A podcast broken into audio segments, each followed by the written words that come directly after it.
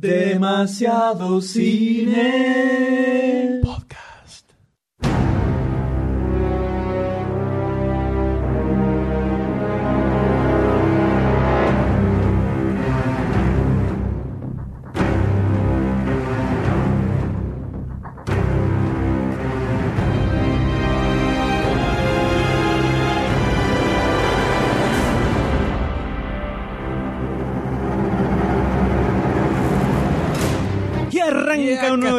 Demasiado Cine Podcast. Hola, ¿qué tal? ¿Cómo andan? ¿Todo ¿Cómo bien? le va, señor de Muy bien, M. ¿Usted cómo anda?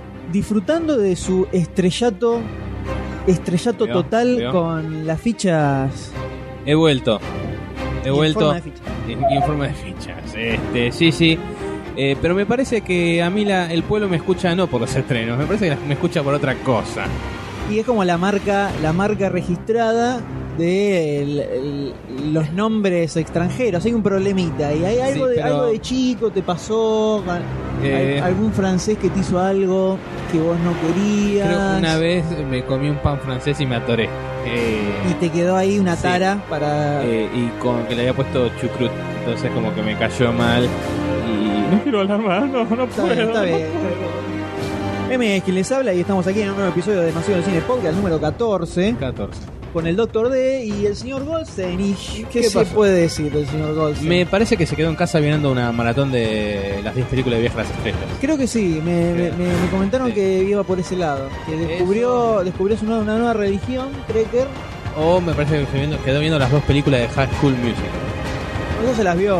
Sí, Ah. Él tiene un afiche enorme en su Ah, sí, no, cuarto. yo no fui. Sí, Ah. sí, de las dos. Lo fue a ver cuando vinieron al teatro acá hace un par de años. Él fue a verlo. Ahora entiendo por qué se viste así. Claro. Ah, claro. A él le cabe, le cabe esa onda, por eso tiene, viste, el flequillito que le cae un poquitito Medio, medio, claro, claro. Eso le, le no, vio no. High School Musical. Sí, sí, es un fanático, entonces Está como loca. estaba full con la maratón esta de Star Trek y se quedó... Sí.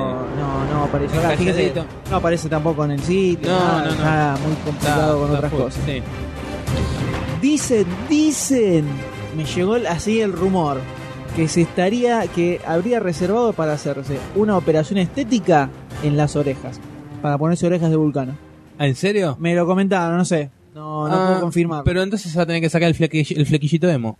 No necesariamente, es un vulcano emo. Es un nuevo, claro, es un nuevo, una nueva... Bueno, es que los vulcanos son medio rolinga también. Por eso, Spock es rolinga. porque es reolinga. Y estamos aquí en un nuevo episodio en el cual tenemos las noticias, como en todos los, los programas. Clásico. noticias dentro de todo que mandan para hablar. Después seguimos con las fichas, donde agarramos eh, algunos trailers de última aparición para debatir sobre ellos y ver si le ponemos o no le ponemos la ficha a esa película. Eh, bueno. ¿Sí? ¿Le parece, Eh, bueno, doctor D? está bien. Y después vamos a cerrar con un debate a todo trapo sobre Clash of the Un- Titans. Se puede decir que un 2 por 1 un 2 por 1 Vamos a, vamos a arrancar con Furia de Titanes. Y la- vamos a seguir con Furia de Titán. vamos a ir con Furia de Titanes, la del 81. Y, Y- vamos a cerrar con la cinta blanca de Michael Hanke, según el Doctor D.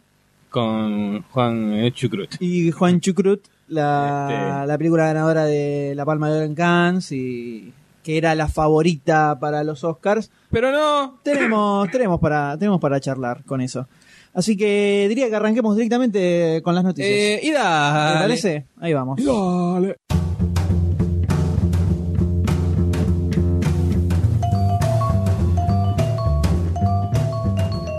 Muy bien, arrancamos con este primer eh, set de noticias. Tenemos muchas, muchas noticias que vienen como en bloquecito. Sí, Medio vienen como, packs. como que son temáticas. Tenemos packs. Y vamos a arrancar con el tema, el tema MGM. Podríamos Metro llamarle. Goldwyn Mayer. El, eh, la caída, la caída de la MGM. Pero hace, decirlo. hace años que viene como Viene- cayendo, trae más de 30 Viene años. derrapando, derrapando, pero parece que está ahí Viene al haciendo- borde del precipicio agarrado con una mano y, y el otro tiene el brazo roto. Y está ahí ah, colgando, eh, Viene- agonizando. Viene haciendo zapito. Claro, viene haciendo zapito Se va porque Zapito, uno de los dos proyectos que podrían llegar a salvarle la vida a, A la a MGM. la empresa era la nueva película de James Bond. La número 23. Exacto. Sin contar. Con quien ya, ya habían cerrado con Sam Mendes, aparentemente, que le iba a dirigir, una vuelta de rosca interesante para, para la franquicia, no era un director así de películas de acción, pero eh, podía, podía, ser- Sí. podía estar bueno y no, dijeron que La cosa se no, no suspendió bien. todo, no funcó, no hay guita, no, se suspendió todo el proyecto.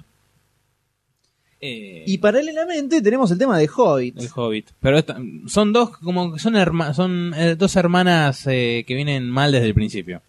Sí, en realidad de, del Hobbit salió ahí a decir el amigo Jackson que nunca se puso una fecha. No, yo no dije no, no nada, sé, no, no, yo no yo dije no- nada, yo no no dije nada. Lo único que dijeron es que ya están los dos guiones escritos porque se va a hacer en dos partes la película, Sí.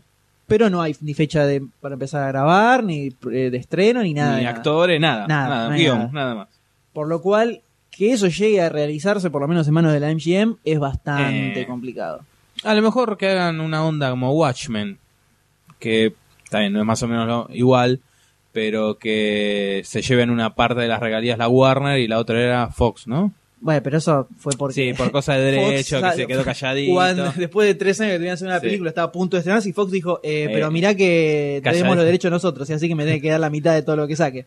Bueno, Fox se las metió, me mandó a guardar. Espero que termine la película. Claro. Bueno, pero esto es lo que voy. Por lo menos, no sé, alquilarán el, la franquicia y bueno, vos quédate con el 50, con el 60, mírame el 40 y algo la remontamos. Y con esos 40 pa- hacemos el Bond 23. El tema es que las deudas que tiene acumulada la MGM son bastante astronómicas. Sí. Entonces, Ah, habría lo que único, los, los activos más importantes que tiene justamente es la franquicia de Bond por un lado y el tema de Hobbit por el otro, que pareciera estar, para mí no van a hacer nada, la, la, la empresa se va a ir al caño en cualquier momento. Pero ya como una vez a finales de los 70, yo me acuerdo haber visto un documental que también se iba al caño y medio que reflotaron vendiendo todo lo que tenían adentro. O sea, se pusieron a vender toda la utilería de los clásicos que habían de hecho, sí, lo que habían, habían vendido los zapatitos de Judy Garland. Este, y ahí fueron varios fanáticos, fueron a comprar y medio que ahí la, la Sí, remontaron. em- Acá, em- ¿qué, qué pueden vender? Teniendo la historia, la historia que tiene, es medio difícil que desaparezca la MGM con empresa. Sí que venga alguien y ponga guita para Y- comprarla. Como poner a Universal pasó más de una vez que fue Sí, dando sí. vuelta de una, entre una y otra empresa. Bueno, Eh, Columbia no era de Sony ahora, no es de Sony. eh, no sé, creo que sí. Mm. Pero en este caso pareciera la cosa va mal y para los que están esperando la película de Hobbit yo pegaría sentado en un banquito ¿Vos qué decís? Que al lado de, de- de la parcela de Miramax vayamos haciendo la de MGM. y yo diría que sí. No sé si no sé si una parcela, porque yo creo que por el nombre que tiene puede ser que encuentren a alguien que ponga la tarasca y dice, listo, ahora es Sí. Time Warner Company, porque viste, Sí, todas sí, caen ahí. Y terminé creciendo el gigantesco Pero- oligopolio. Puede ser. Pero es medio triste. Te da un poquito de Y cositas tiene. así, pobre. y como- Tantas cosas que han salido. No sé si siempre, 90 años. Año. año. Tuvo- tomá, acá te traigo En la, la época dorada del cine de Hollywood supo ser como Y sí. la más grosa de sí, todas. sí. Tom y Jerry nacieron ahí. y Tom y ahora, bueno, a la larga la, la vendieron y ahora es de Disney, ¿no? Eh, Tommy Jerry. Sí, ¿no es de Disney? Eh, de Warner, ¿no? En Cartoon Network lo pasan. Lo pasan ah, bueno. tanto. Ah, bueno, sí, bueno, Warner. Disney compró otras cosas. eh, Los otras Muppets. cosas dando vueltas. Pero bueno, va quedando todo ahí entre dos o tres empresas y parece que MGM le tiene los días contados. Pero bueno, igual Peter Jackson salió así muy contento a bajar un poco lo- los decibeles. Y no, no, no, está todo no se calcen las sí, orejitas que claro. todavía no. Ya tenemos los guiones, en cualquier momento arrancamos. ¿eh? No, nunca dijimos que íbamos a empezar a, filmar. O también puede ser que salga a declarar eso como para decir a otro estudio, mira, tenemos dos guiones ya, como da- dar eh, la noticia y a ver quién pica. A lo mejor viene, por tirar un nombre, la Fox, otra vez. Y bueno, va la MGM y dice, bueno, toma, te, te lo alquilo, te eh, compro la franquicia por tanto. Total, ya tenés los guiones. Yo gasto, obviamente va a comprar el guion, No, pero es que suponiendo. justamente lo, lo que le queda es vender la- las franquicias estas de las cuales ellos tienen los derechos. y por- Si hay que encontrar a alguien Por que eso también por- a lo que voy es por eso a lo mejor también salió para ver a ver quién pica. O sea, bueno, yo tiro la tiro la caña. Ah, bueno, ponemos. Exacto. Es posible, es posible. Pero bueno. Es medio triste la cosa, pero es lo que hay. Así que habrá que ver cómo sigue, podemos cómo hacer sigue una el tema. Sabemos, y podemos hacer una vaquita. Ya tenemos A más ver. o menos la guita para los derechos de Terminator, que también estaban a, a 2,50 una subasta en Mercado Libre. Y ver, la. MGM está ahí, ahí nomás. Déjame ver cuánto Dale, a ver, tengo. ¿cuánto, cuánto tenés? A ver, A ver. fíjate, 2, Tengo 4, 4.75. 4.75. Mm, Para, no para sé ver, si lo- da. a ver los billetes. Acá tengo. A ver, déjame, espera, déjame contar. A ver, una, dos lucas, tres lucas, tenés billetes ahí en la Eh, billetera. ¿eh? 4 Como- millones 900 mil dólares, ¿alcanza? Y puede ser, ¿eh? Puede ser. Ahora le dale. mandamos un mail a Juan Carlos MGM a ver si, Dale. si, le, si le copa. Pero tenemos otras, otras cuestiones para charlar también, además de la caída de la MGM. Como por ejemplo, eh, ¿será el Alzheimer de Riley Scott? Está, está, está medio vejete eh, el hombre, porque Y- viene, viene como así sacando refritos. Pero estamos. está- no, no es que viene sacando refritos. Bueno, espera, nos vamos a adelantar. Dale. Hable, cuente. Estamos hablando de que Riley Scott apa- salió nuevamente hace como un año más o menos. Sí, ya viene sí, hablando, tirando la punta a Sazaraza para la precuela de Alien, la famosísima y gloriosa Del Alien 79. 79. Que aparentemente sería, según dice, quiere hacer una precuela 30 años antes de la primera para contar la historia de este este navegante que encuentran con el pecho abierto, la Riley Ripley y su tripulación eh, cuando aparece el alien que se mete en su nave. Che, a ver, no se me ocurre. ¿Cómo a ver, podemos hacer una precuela? ¿Y qué hacemos? Hay un muerto ahí en la primera parte. Y vamos a usar a ese, total. Podemos la- hacer todo, tres películas. Es podemos la grande Thing. La Claro. película de The Thing es lo mismo. Estaban los holandeses todos muertos Ah. que los encuentran y dicen, Sí. y contemos la historia de los holandeses. Dale, che. Así que agarr- agarraron, sé que el tipo estaba medio aburrido en la casa, dijo, "Uh, a ver, pone la tele, Bob Esponja, En Barney. camiseta de claro, en camiseta y pantufla, y dice, "Ah, voy a ver una peli. El tipo solo tiene películas de él, ¿no? El ego, viste, como es el ego, no puede tener otros. Entonces, todas películas de él y dice, a ver, voy, a- voy a ver Allen. La mina dice, "Uh, la verdad que la moví en esa época, ¿no? y dice, oh, nunca Hay- hay contamos, un puntito, hay, hay ¿eh? un puntito, ahí me puedo, me puedo agarrar de ahí, ¿eh? agarró, tiró tres notas en, una hoja de papel y de, Muerto, nave, alien. Listo. Toma, a ver, haceme un guion con esto. che, pero ¿y la- y qui- ¿quién ponemos de protagonista? Y no, Sigourney Weaver no puede ser porque es precuela. O sea, la mina está más grande. Sí. Y bueno, metamos otra mina. Está bien, que sea una mina igual la protagonista. van a venir van a pensar que es ella. Pasa poner- El tipo está haciendo su, su remake de Gladiador ahora con Robin Hood. Sí.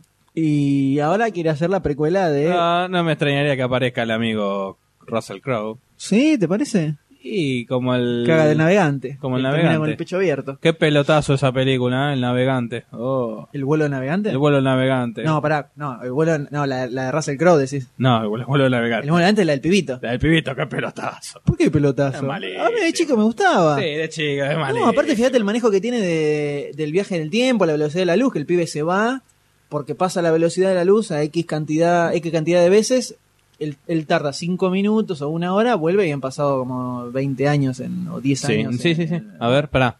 Pará, pará. Está bien pensado eso. Espera, espera, a ver. Pelotazo, listo. Malísimo. Ay, qué cosa va. Bueno, revol- retomemos a Retomando acá, Scott. Primer punto. La primera de Alien, obviamente, es un peliculón espectacular. Riley Scott en su mejor forma. El tipo, del principio a fin, te tiene con los huevos en la garganta durante toda la película. Un tema de atmósfera, los diseños del bicho de Geiger eh, espectaculares. Después la cosa fue cambiando al lado de la acción más que del terror o el suspenso. Con de la mano de Sí, James Cameron sí, en la que segunda sí. que a mí también me gusta mucho, pero es muy distinta de la primera, entonces es como que ni, ni, ni vale como secuela casi.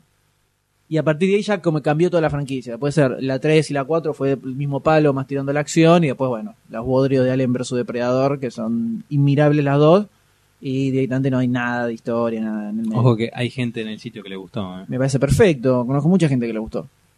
Yo la segunda no la vi. Yo vi 10 minutos y puse otra cosa.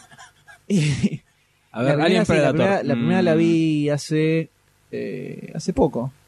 El año Hace pasado. poco, la, hace poco la dieron en cable. El, hace- el año pasado la vi y no, es un bodrio. Pero me acuerdo que eso fue predicho en el videojuego, Alien vs Depredador, hace como No. 10 años. O un poco más, en la época de los fichines, hace 15 años. Ponele, había un videojuego Alien vs Depredador que yo le daba, le daba en los fichines, que estaba muy bueno. Cuando uno era puber. Bastante más copado que la película. Que- Pero bien, continuando con Alien nuevamente, porque nos volvimos a desviar. Eh, la primera es un peliculón excelente. Por un lado está la premisa de hacer eh, la precuela de la primera en el mismo tono de la primera, o sea, Sí, más terror. terror, lo cual está perfecto.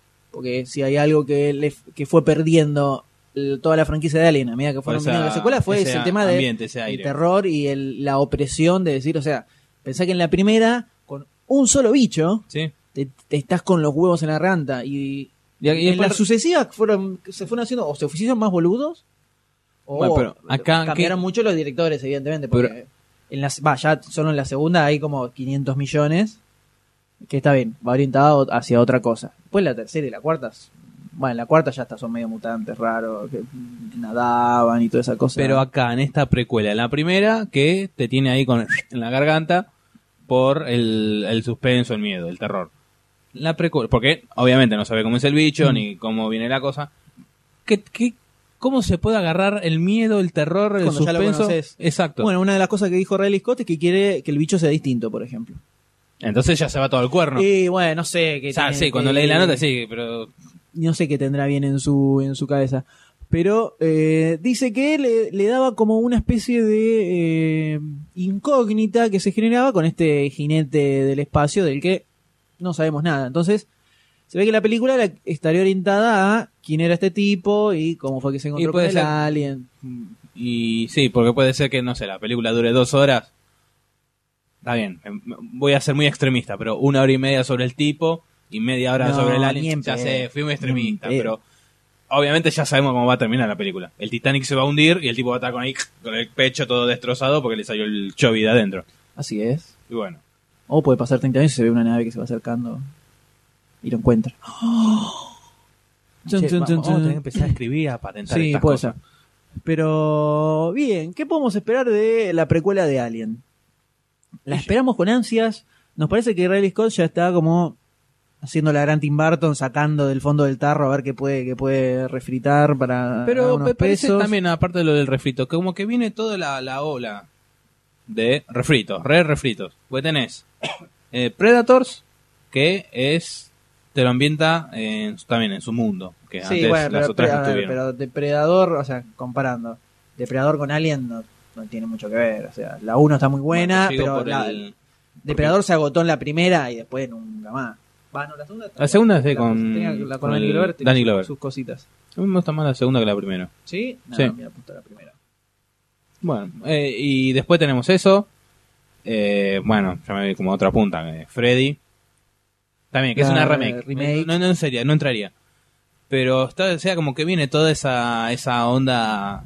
Ya pasamos, o sea, seguimos en la onda película de superhéroes, pero como que estamos volviendo a la onda ochentosa.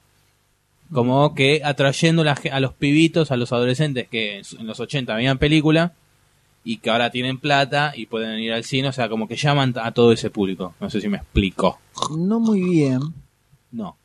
A ver, Pero sí se da vuelta, se, se- sí se nota que eh, está buscando a ver sacar unos mangos. Pero igual así todo, viendo si vemos un toquecito la filmografía del muchacho eh, los últimos años, no le viene mal una, una película estilo Alien en A este ver, momento. Cuidado que voy a hacer ruido. Ahí está. Eh, Body of Lies, que es eh, medio pelo, American Eso está Gangster. bueno, American Gangster. Nos fuimos a ver está con buena, sí, está buena. Eh, después el medio tuvo un Kingdom of Heaven, of Heaven que es un bodriazo. Eh, Sí, no, después para... Ah, mira, Machis no Man. La caída del, del halcón negro era del... sí, la queda algo no negro. sabía, no sabía. Es de las más lindas, más copadas que hizo últimamente. No, parece que el último era, aparte, sin contar American Gangster. Hannibal, Gladiador, G.I. Jane, que eso fue una cosa extraña.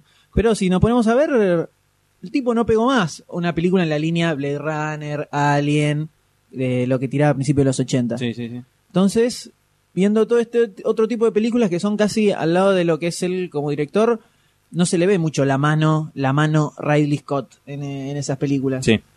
Eh, que el tipo pega una, una precuela de Alien, por más que bueno, es una precuela de Alien, se nota que lo, lo eligieron obviamente para facturar. No, no, no estaría tan mal, no sé si estaría mal, ¿eh? Te digo, por lo menos, por ejemplo, o sea, me lo banco más a Ridley Scott con su precuela de Alien que cuando salieron esas pavadas de la continuación de Taxi Driver con Scorsese. No, bien pedo. El tipo que está tipo Pero- no necesita ni en pedo ponerse a hacer esas cosas. Que haga lo No, que sí, quiera, no, pero es- a vos no te agarra como la curiosidad de qué será la no, vida no de me agarra nada de curioso. Cuando tenés. Cuando te pegas con el personaje. No, no, no. Cuando tenés una historia que te cierra perfecta por todos lados, desde Sí, el principio bueno, hasta el sí. Tiene que terminar ahí. ¿Para qué una secuela? No tiene sentido una secuela. A ver, mueva, mueva el Voy a hacer micrófono. ruido. Dale, mueva el micrófono. Ahí está. Porque te Ahora no miro vemos las caras. micrófono Ahora nos vemos las caras, A ver, carajo. dale, vení. A ver. Cuando vos tenés la historia que arranca y cierra perfecto, guion, dirección, actuaciones, peliculón total, una secuela nunca es casi imposible que esté al nivel de la original. Sobre, sí, sobre todo si no podemos hablar de Taxi Driver, Sí, de- saquemos ejemplos tipo Padrino, así que tiene sus cosas. Taxi Driver es virtualmente imposible que una secuela esté al nivel de la primera. Porque era otro Scorsese, era otro De Niro, era otro Harvey Keitel, era, Sí. era un papel chiquito, era otra... Eh, me- Shepherd. Sybil Shepherd, Meg Ryan era la que hacía la, La nenita, la nenita, eran, eran otras épocas, era otra, otro tipo de filmar, otro tipo de, otra onda para hacer películas, Sí, nada que ver. No, no va, si no va a ser mejor. ¿Para qué? Para facturar.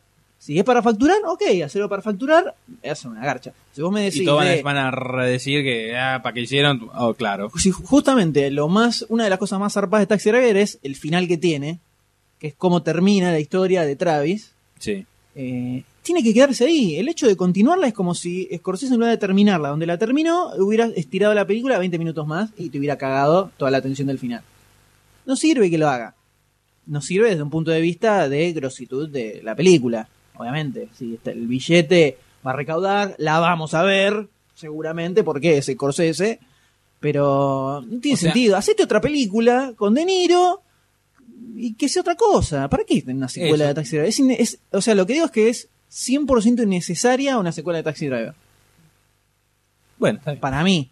No, no, yo digo que no, a- a lo pero mejor alguien se imagina también, como esto, esto que decíamos del cambio de la época, cambio Sí. de épocas. A eso voy. Lo que vos decías de. eh, uno ve películas, en este caso Taxi Driver, que es un peliculón, se encariña, por así decir, con el personaje y como que te da después, al saltar esta noticia, ¿qué ¿Te será? encariñaste con Travis? Porque mira que es un personaje jodido, ¿eh? Pero tiene complicado. Justamente lo que tiene es que es medio. eh, O sea, Y- es un, es un, es un protagonista que te choca bastante Sí. como personaje principal. No es un tipo que vos lo ves y te. Eh, Pero qué te- copado, te- me cae re bien. Salvo ¿Qué- sus giros, es un tipo que yo por lo menos lo mantendría un poquito cerca si me lo cruzo. Es complicado. Lejos. Un poquito lejos. sí. Ah, caramba. Eh, Eh, no, pero bueno, pero por lo menos para saber qué es de la vida. ¿Cómo sería la vida del tipo en la, Ah, en la cómo está la sociedad hoy en día? Exacto, digamos. exacto. Ahora no, no que venga una secuela tipo extremo, esperando la carroza 2. Que aprovechan unas cosas. Pará, ya sé. Hoy tenés, hoy tenés unos extremos. Hoy tenés unos extremos super cabeza. Estás tirando unas cosas mortales. De Taxi Driver, ¿no? Te fuiste a esperando la carroza 2. O sea, no son extremos. Te estás yendo de la tierra es redonda a la tierra está sostenida por una tortuga gigante con los tres elefantes arriba. ¿Cómo? ¿Mentira? No, es mentira. Bueno, está bien. No es el centro del universo tampoco. Pero son unas cosas así eh, de, la- de una punta a la otra. ¿Cuál es el- tu, tu- tu extremo que habías tirado que habías tirado antes? Que fue cualquiera también. No me acuerdo. A ver, rebobina. No, no me acuerdo. no importa. Pero a lo que voy yo. Dale. Esperando la carroza 1. Que es lo que decís vos, está re- redondita. Bueno, ya está, Redondita. puedo. Es redondita, está perfecta, es un clásico. Ahora sacaron la segunda, que es así como una cosa deshilachada, cualquier verdura. Bueno, a lo que voy. Nos van a incinerar la comparación esperando la carroza Taxi Driver. Le pongo el pecho a las balas. y a los. No, déjalo a las No, balas. a la bala sola, ponerle el pecho. Eh, bueno, la, pero- decís que para vos la, eh, te coparía ver, ver qué es de con la vida eso, de Travis o sea, en, la vida, en la vida actual, en la sociedad actual, la locura que hay, la locura ob- obviamente de que él, por así decir, fue evolucionando, porque uno crece y se va poniendo peor. Eh, puede ser. Entonces, o y sea, pero yo creo que el tipo en una sociedad como está hoy no desentonaría tanto, capaz. Ponele. poner El ante los chabón con una floggers. conocida internet ya tranquilamente tiene todo sitio porno que quiere, necesitaría los cines. Tendría un LCD gigante, tal vez. No, ni a palo, un televisor así, el tac, tac, tac. No, no. Es que para mí no, lleg- no habría llegado vivo a... Eh, también se me cruzó, Ahora. también se me cruzó. O sea, yo lo, lo veo tipo muriendo a principios de los 90. Taxi de dos, dos horas con la lápida enfocando ahí. Yo lo veo muriendo a principios de los 90 por X razón, no sé por qué. Bueno, bien podrían ambientarla a principios de los 90, ponele. Claro, sí. Con la muerte. De Niro que están recontra viejo, no pasa nada. No, es- no tiene sentido. Está bien, ¿no? 20 años más viejo, pero zaf. Qué malo que eso. No, y De Niro no podría interpretar ese papel tampoco ahora. Está en otra el tipo también. Aparte, también, acá, ahora está ah, eh, ¿cómo es? asentado. Ahí estaba en crecimiento. Sí, es interesante el proyecto este de De Niro con Scorsese, fuera de lo que es secuela de Taxi Driver, que es una dupla que es súper interesante, sobre todo para ver si De Niro pega un papel como la gente ahora, después de Porque, 10 ah. años que, de hacer siempre el mismo papel. Poco. Bueno, pero es que es- está bueno verlo. No, no, a mí ya me Ah. rompe las pelotas. El mismo papel siempre es un embole. Que Goodfellas, eh, Analízame, eso, todo de gángster, a eso voy. Siempre el papel de. No, pero después eh, en un post lo habíamos, lo habíamos discutido. Eh, el tipo tiene ahora dos, dos, dos papeles, el del policía viejo y el de eh, y El- la comedia el- sí. Entonces tenés, por ejemplo, en Analízame y en El padre, del, padre de la familia de mi novia, en todas esas películas es el mismo papel, Sí, igual. Después tenés en Showtime también, también, sí. el comedia boluda. Es que también después- estamos rozando Taxi. Driver ahí, ¿eh? ¿Eh? El Taxi Driver, el chistecito que es mira la cámara diciendo, Are you talking to me? Bueno, ahí tenés, a eso estoy hablando, fíjate la pelotudez, ¿no? Y después tenés. Y después Bueno, tenés- perdón, ¿eh? No, no, tuya No me toques, no me toques. De, de Niro, la tontería de De Niro. Y, y después tenés los papeles de policía tipo. eh, ¿Cómo se llama esta? La que está con Jean Reno en Europa. Eh, Eh, Ronin, Ronin. peliculón. Es tipo de. eh, más o menos. El, el policía de Ronin, que lo repitió en todas las otras películas que Sí. hizo que no son comedia. El mismo papel, tú, Sí, tú, sí, sí, una tras la tras la otra. Un tipo que peló actuación, o sea, Toro Salvaje, eh, Mean Street, Pero- Driver, Goodfellas, pero de las, El Padrino, pegó Ponele, actuaciones muy de zarpadas. las películas de, de esa índole de ahora, actuales, no sé, eh, no me viene ninguna a la mente, pero de esa, de, ese, de esa temática, por así decir. ¿A cuál pon- eh, o sea, No, hay un actor Decimos lo, que- lo que comentábamos en, en- en la discusión del sitio era que el- yo por lo menos decía que el tipo está correcto en los papeles que hace, no es que actúa mal, decís, oh, no, pero es un perro. que ya está encasillado. Se, se encasilló desde hace, no sé, por lo menos 10, 15 años. Desde Men- Mentiras, Ver- Mentiras que Matan fue el último papel más o menos distinto que vos. ¿Y de qué año es? Y creo que es del 90 y algo. A ver, vamos a buscarnos en, vamos a buscar en IMDb. Eh, pero de esa creo que es la última película que tampoco es un, un super papel. El de Dustin Hoffman es bastante más, más interesante, pero es como que después de ahí ya fueron Ah, todas- sí, ya sé cuál es, sí, la vi en la facultad. Sí, sí, sí, sí. ese papel más o menos como que un papel que te queda en, en la mente, digamos, y después nunca más. Ah, el 97, iba a tirar 97 y no estaba seguro. Bueno, entonces tenemos 13 años. Sí, que es tiró todos papeles iguales.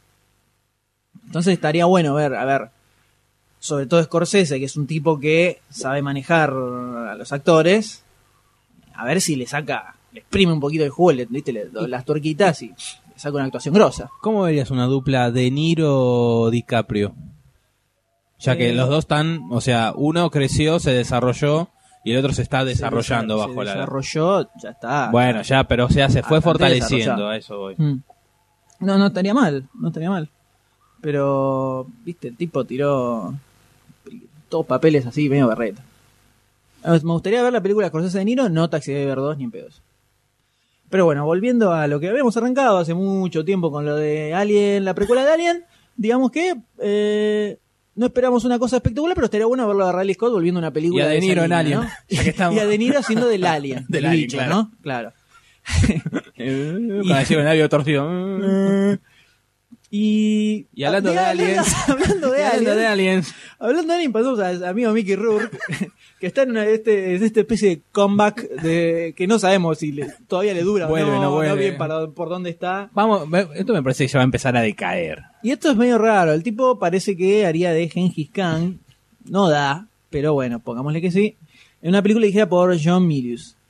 Pero Eh, bueno, acá la noticia, más allá de que va a ser Gengis Khan, es ¿por qué eligió, eligió Claro, ser ¿por eh, qué el señor Mickey Rourke se, se conmovió mucho con el papel y dice, yo lo tengo que hacer? Yo, somos almas gemelas. Porque él, eh, él interpreta que Gengis Khan es eh, lo que más le conmueve es su amor por los, por los perros.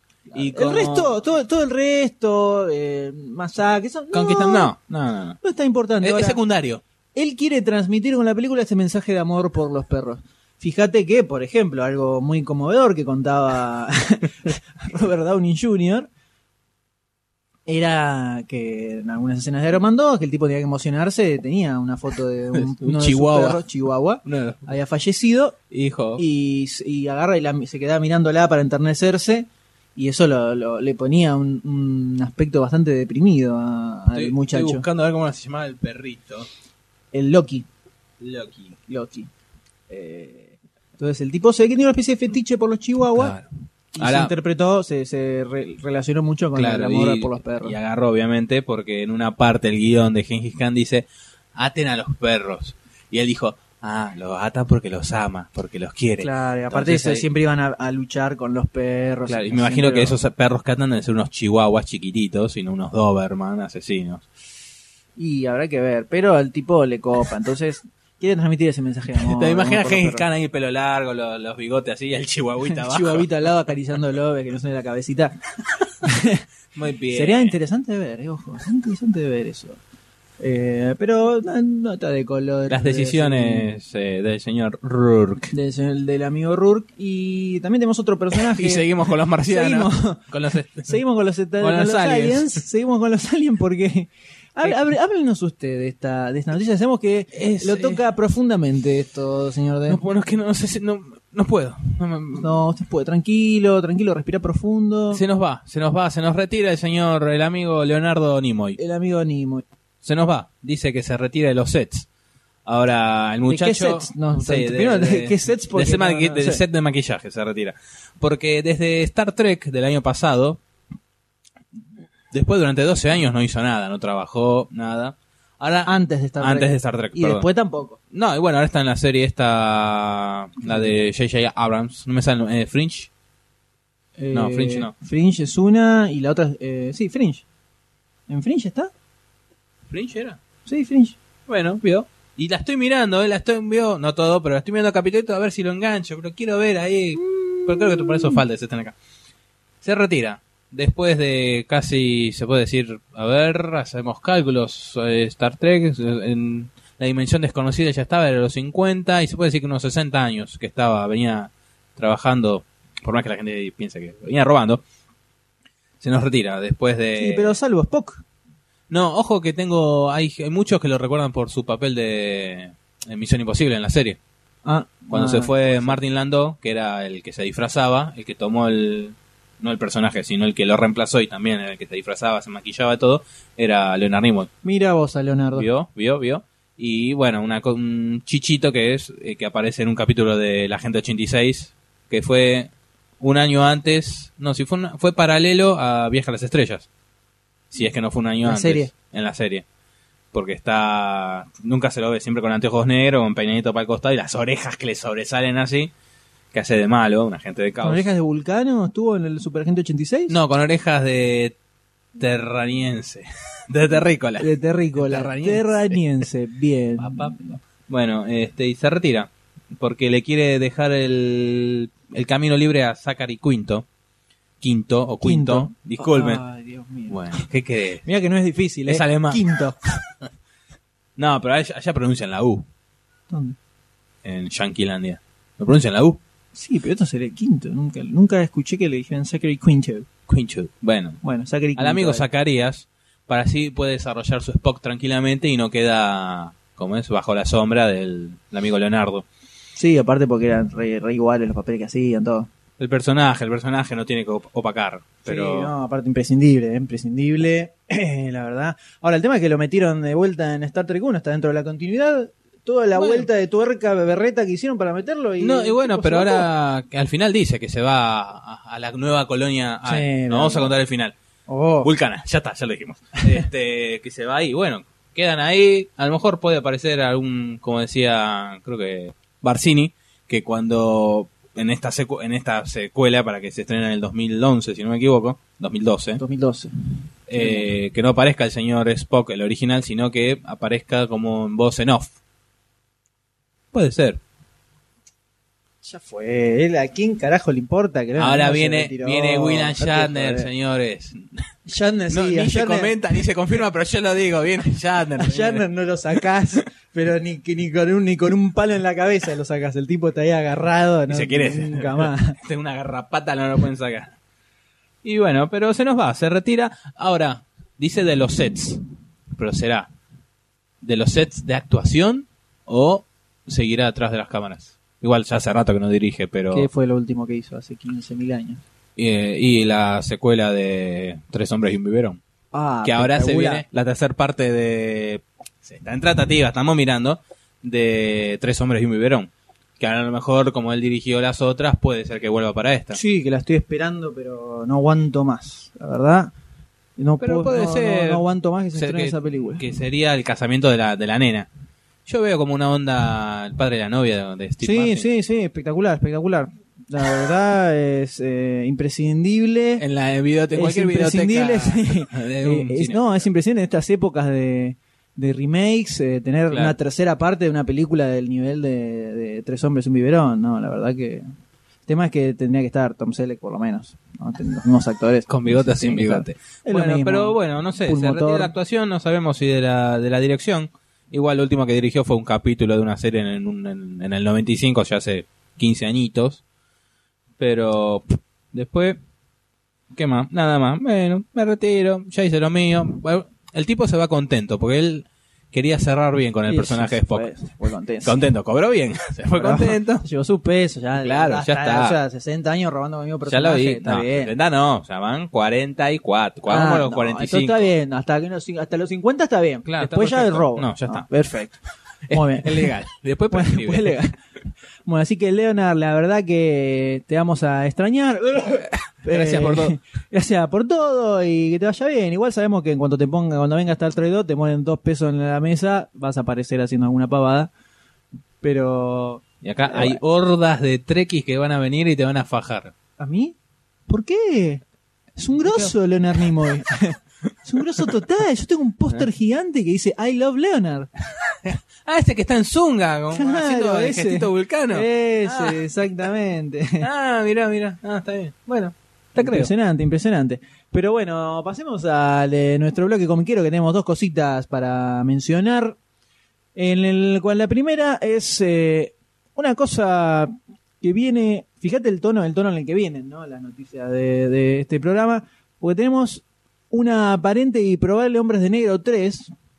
Uy, no solo Hombres de Negro 3, sino que además con el regreso de Will Smith y Tommy Lee Jones. Aparentemente. Después de ocho años. Y Barry Sonnenfeld también, regresando a la, a la dirección. ¡Ah! ¿Por qué? A ver, Porque, oh, pará, vamos. Yo me acuerdo, la 1 está buena. no, no sé, está buena. La 2 es como que quedó una cosa medio rara, La 2 es una cagada, qué buena rara. pero lo que Es voy. admirable la 2. No, como. No, dejate de joder. Pará. Bueno, tiene algunas cositas. Nada, ¿qué tiene? Decime una cosa copada que tenga. ¿Qué el inodoro gigante de por donde se van cuando se tienen que escapar? Maldita sea. ¿Qué, qué tiene? eso. Ah, ¿eso te parece grosso? No, no, el final sí era malísimo. Pero. El final, el principio, no sé qué. Lo que tiene bueno es que Rosario Dawson y la otra muchacha, que no me acuerdo el nombre, la mala. Eh, sí, que era novia de, de Jack Nicholson, del tío Jack. ¿Sí? En esa época. Sí, sí, sí. sí. Eh, Lara Flynn Boyle. Después, sacame eso, no queda nada. Tommy Lee Jones, eh, tristísimo su personaje. Will Smith también, el guion es cualquiera. sí, exacto. Parece una joda a Hombres de Negro, a la primera. Bueno, Hombre de Negro 3 va a ser una joda a la segunda. Uh, bien, sabemos lo que podemos esperar, evidentemente, de esa película. Pero si la hacen bien. Porque vos te- tenés este pensamiento en base a lo que fue la 2. Justamente. Pero ¿por qué no también no, no tomás el vaso medio lleno y te pones en base a la 1? ¿Por qué no pueden hacer una tercera como la primera? La tercera, una tercera parte como la primera película. Y porque si ya en la segunda no le salió, tantos años después, ¿qué pueden contar? no que sé, hay que ver la película. Y justamente se nota, primero se nota que lo están haciendo, obviamente, para facturar. Eso ya es más claro, imposible. Es como la, las dos secuelas, las dos continuaciones de Día de la Independencia. Tienen un objetivo Bueno, de sí, sí, sí. y la van a hacer en Clean 3D caja. y zaraza, zaraza, todo lo que quiera.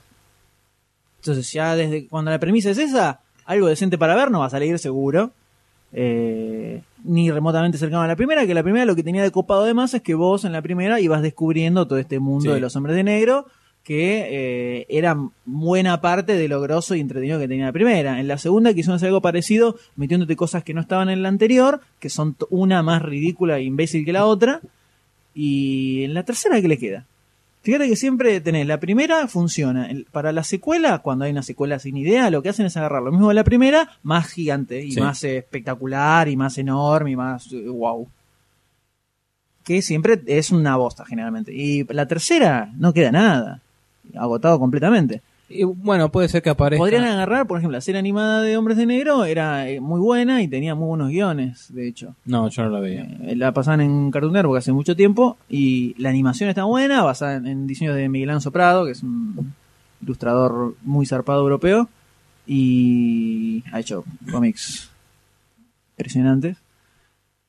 Y los, y los guiones uh, y los guiones estaban buenos. Eh, las historias eran interesantes dentro de que un- exploraban muy bien el universo. Era más una onda expedientes X, si querés, Sí, con la onda de Hombres de Negro. sí, una mezcla. Entonces, qué sé yo, no, no. Y bueno, vos qué decís, que a lo mejor pueden aparecer ya para terminar de, fini- de matarla, la, la, la franquicia, por así decir. Que aparezcan en los primeros 10 minutos los dos y le cedan el mando, la bandera No, a otro y ya lo terminen de, de de matar. No creo, seguramente van a ser esos dos los protagonistas. Eh, por algo lo- le pusieron la tarasca, o están charlando, obviamente todavía no hay nada definido, se está hablando y aparentemente estuvieron charlando con Will Smith y con Tommy Lee Jones y los dos medio que dijeron que sí, está bien, nos coparía hacer Pero otro ver hombre de otra negro. Pero de qué puede salir nada, cero, cero fichas, cero nada, es una cosa muy berreta. ¿Y pagarías entradas para ir a verla o no? Eh, no, la verdad que no pagaría, no pagaría entrada para ir a ver esta, como tampoco pagaría para ver la segunda, la verdad. no. ¿Pero qué quiere decir eso? Eh, no, nada, nada, nada. eh, bueno, Hombre de Negro 3, eh, Bueno, espera que me voy al baño. Hombre de Negro 3, no, un poco interesante, nada, no pagaría para ir a verla al cine No, de ninguna nada. manera. Pero bien, sí, continuando, llegando al final de este cómics. bloque de noticias y este bloque comiquero, tenemos una, aparentemente una idea que tiró Marvel así a la marchanta, ahora que Disney compró, Sí, ya, ahora que hay más Derechos. plata, vamos a seguir. dijeron, podríamos sacar un par de películas así bajo presupuesto, medio berretonguis, con los personajes menos conocidos de, de la editorial, ¿no? Para, Claro. Refritar a ver qué onda. Ah, ah, Con Blade funcionó, eso iba a decir. Vamos, vamos a hacer, a ver con Blade. A lo mejor en una tenemos éxito y empezamos a robar. Entonces, ¿por qué no vas a probar con algunos otros? Entonces, algunos que aparecen ahí mencionados, tenés un Doctor Strange, que podría dar Sí. tranquilamente. Cazar, que no da para no da para cómic, va, menos va a dar para película. Pobrecito de personaje. Luke Cage, que es un personaje así de la época del Black Exploitation. Es un personaje, es un personaje onda. La película esta que se estrenó el Bafisi. eh, Eh, ah, Black Dynamite. Black- es un personaje, nació en esa onda. Era así, el tipo era re cabeza, hijo de puder, iba a surtir, así con esa onda. Y hablan también de Dazzler, que es una mutante, salida del grupete de los X-Men. Y Power Pack, que es un grupito medio berretongui. Y bueno, empiezan a tirar así pa- papelitos. A ver quién, cuál pica, cuál engancha y vamos, vamos a ir con la secuela y así. Sí, a ver cuál, cuál queda, como que, a ver qué zafe. Ahora, Eh, todo, me- no sé. La de Doctor Strange podría ir. sí. Está buena, tiene, tiene muchas puntas muy interesantes el ¿A personaje. quién pondrías como Doctor Strange? ¿Un Nicolas Cage? No, ¿sabes que Como Doctor Strange hubiera quedado muy grosso eh, Tom Selleck hace 25 años, ponele más o menos. Tenía Ah, mucha, mucha onda. muy, grandote, mu- me No, y pero el tipo eh, tiene como presencia sí, sí. el personaje. Entonces lo, lo veía un Doctor Strange, a Tom Selleck. Mm. Ahora, y Sam Worthington, ponele. O Ryan Reynolds, las, las dos básicas. Mm, Pero tiene que ser un tipo más centrado en años. Sí, sí, sí. No un pendejito. Ya el Capitán Eh. América lo ponen con un pendejito. Este tendría que ser alguien más centrado en años. Estoy pensando. ¿Para Doctor Strange? ¿O Sí. algún personaje? No, no, no, para Doctor Strange. Ahora, un, un personaje chiquito para que tenga película. Bueno, van a hacer la película de Ant-Man, Sí. que es un personaje pequeño, no, no es un personaje sí, súper sí. conocido. Sale tipo espinos de los Vengadores.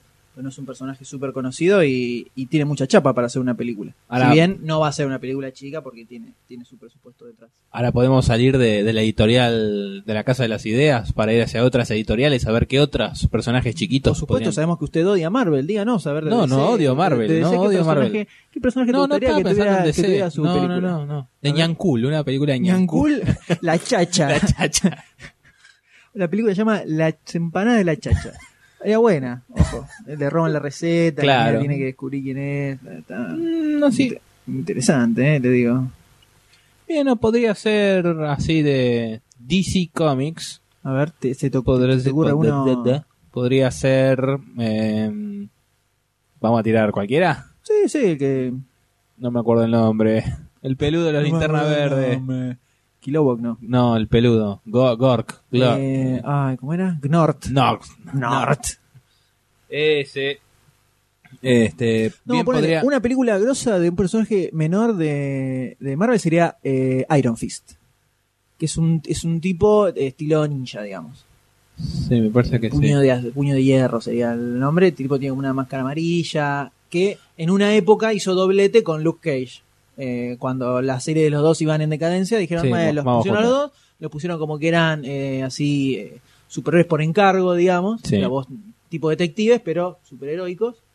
Y los contratabas y era una historia así medio con contenido social, que le- le- dentro de todo estaba bastante buena. Se metían en los barrios bajos, o sea, esa onda medio noir Sí, sí, sí, eh, de cómic. Bueno, para, Una para la película época. así, una película así, ¿Ambientada? Muy interesante ¿Vos decís ambientada sería. en los 70? ambientada en los 70 sería gloriosa. Pues Luke Cage fuera de los 70 es medio choto como ahora que no es más que un forzudo Sí. estilo Superman más que ahí dando vueltas. Pero estaría bueno una película, de, por lo menos de los dos. Así, la Me- de vuelta que tenía entre los dos estaba muy copado. No sé si me vino a la mente The Warriors. De Warriors. La, la película Sí. de Warriors. Bueno, más o menos. Por eso, ahí en ese, en ese mundilio. El personaje, estos personajes se metían en, en ese, en esa onda de la- las barras de, de Las pandillas, York, las pandillas. Y después está, no sé, She-Hulk, pero ya no la van a entender. Eso, eso será para ver. eh, El cómic está muy bueno. El cómic era bastante interesante. Después hay vers- muchas versiones femeninas, Spider-Woman. Hay muchos mutantes dando vuelta con el que podrían tirar una película para robar. Sí, y así robar. da- da- a la larga engancharlo con los X-Men, seguro. Sí, probablemente. Sí, Bueno, porque yo escuché que estaba la escuela esa de un tal Javier, bueno, ahí. Pero podría funcionar. El tema es que. un personaje que tener- chiquito, Sí. no conocido, que podía romperla puede ser Iron Man. Sí, puede ser. Podría ser. El tema es saber a quién pondrías como Iron Man. Tom Eh. Selleck podría ir hace 25, Tom Selleck hace 25 años. No, fuera de joda, vos, si vos sos el personaje del cómic, es Sí, Tom Selleck sí, hace sí, 25 sí, años. No es eh, Robert Downey Jr. Está bien, le pusieron el bigotito y más o menos encaja, pero era Tom Selleck hace 25 años, Iron Man. Sí. Dejate joder. Pero sí, ponele, bueno, Punisher es un, es un personaje menor con el que quisieron hacer eso y medio que no le salió. Ghost Sí. Rider es un personaje menor con el que quisieron hacer eso y medio que no le salió. Deadpool eh, es así. Es, Deadpool es el de Sí, sí. Wolverine Origins que lo hace Ryan Reynolds. Es Que un personaje menor que ahora lo tiene quieren su hacer. película. Hace por rato que no hay noticia de eso. No, él se tiró la idea y ahí quedó. No, aparte el otro ya quedó con linterna verde y estará metido en eso. Eh, probablemente sí, pero de- aparentemente iba a salir, estaba, Sí, sí, estaba está- para salir, sí. sal- la tirarán después. Fue una de las primeras noticias de Demasiado Cine. Verdad, hace un anito, hace un Un anito- anito, un anito y y, monedas. y monedas. Eh, pero han intentado tirar de vuelta, la, hacer, hacer otra vez la Gran Blade y nunca más le salió. Eh, se ve que hay una conjunción de actuaciones buenas, Momento. una idea más o menos interesante. Ojo, que tampoco en Blade 1 no, no aparece Marvel, todo, o sea, como que la tiró sin, sin estar seguro. Después en la segunda ahí ya puso, aparece bien grande Marvel y todo eso.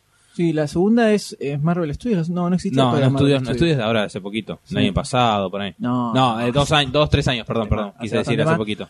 Pero sí, la tiraron así a ver qué onda y salió. Y la después- de Punisher. Eh, Punisher ya viene mal desde hace años. O sea, cuando igual ya la de- no me parecía tan de verdad. La, Langrid- la de Thomas Jane. No, No, la Love eh, Pues yo ya, cuando me vi, empecé desde el principio. Vos sabés que Vamos la- La de Love principio. Yo la vi.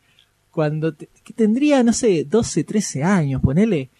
En eh, Canal 13 pasaban, eh, creo que no sé si los viernes o los sábados, películas después de las 12 de la noche. Sí. películas berretas. en el cine. Bueno, era- lo pasaban de y lunes yo la, viernes. la enganché así, que me acuerdo que la película arrancó, yo no vi los títulos y no sabía que era Punisher. Pero yo lo veía y lo identificaba enseguida con el personaje. Decía, uy, es muy parecido.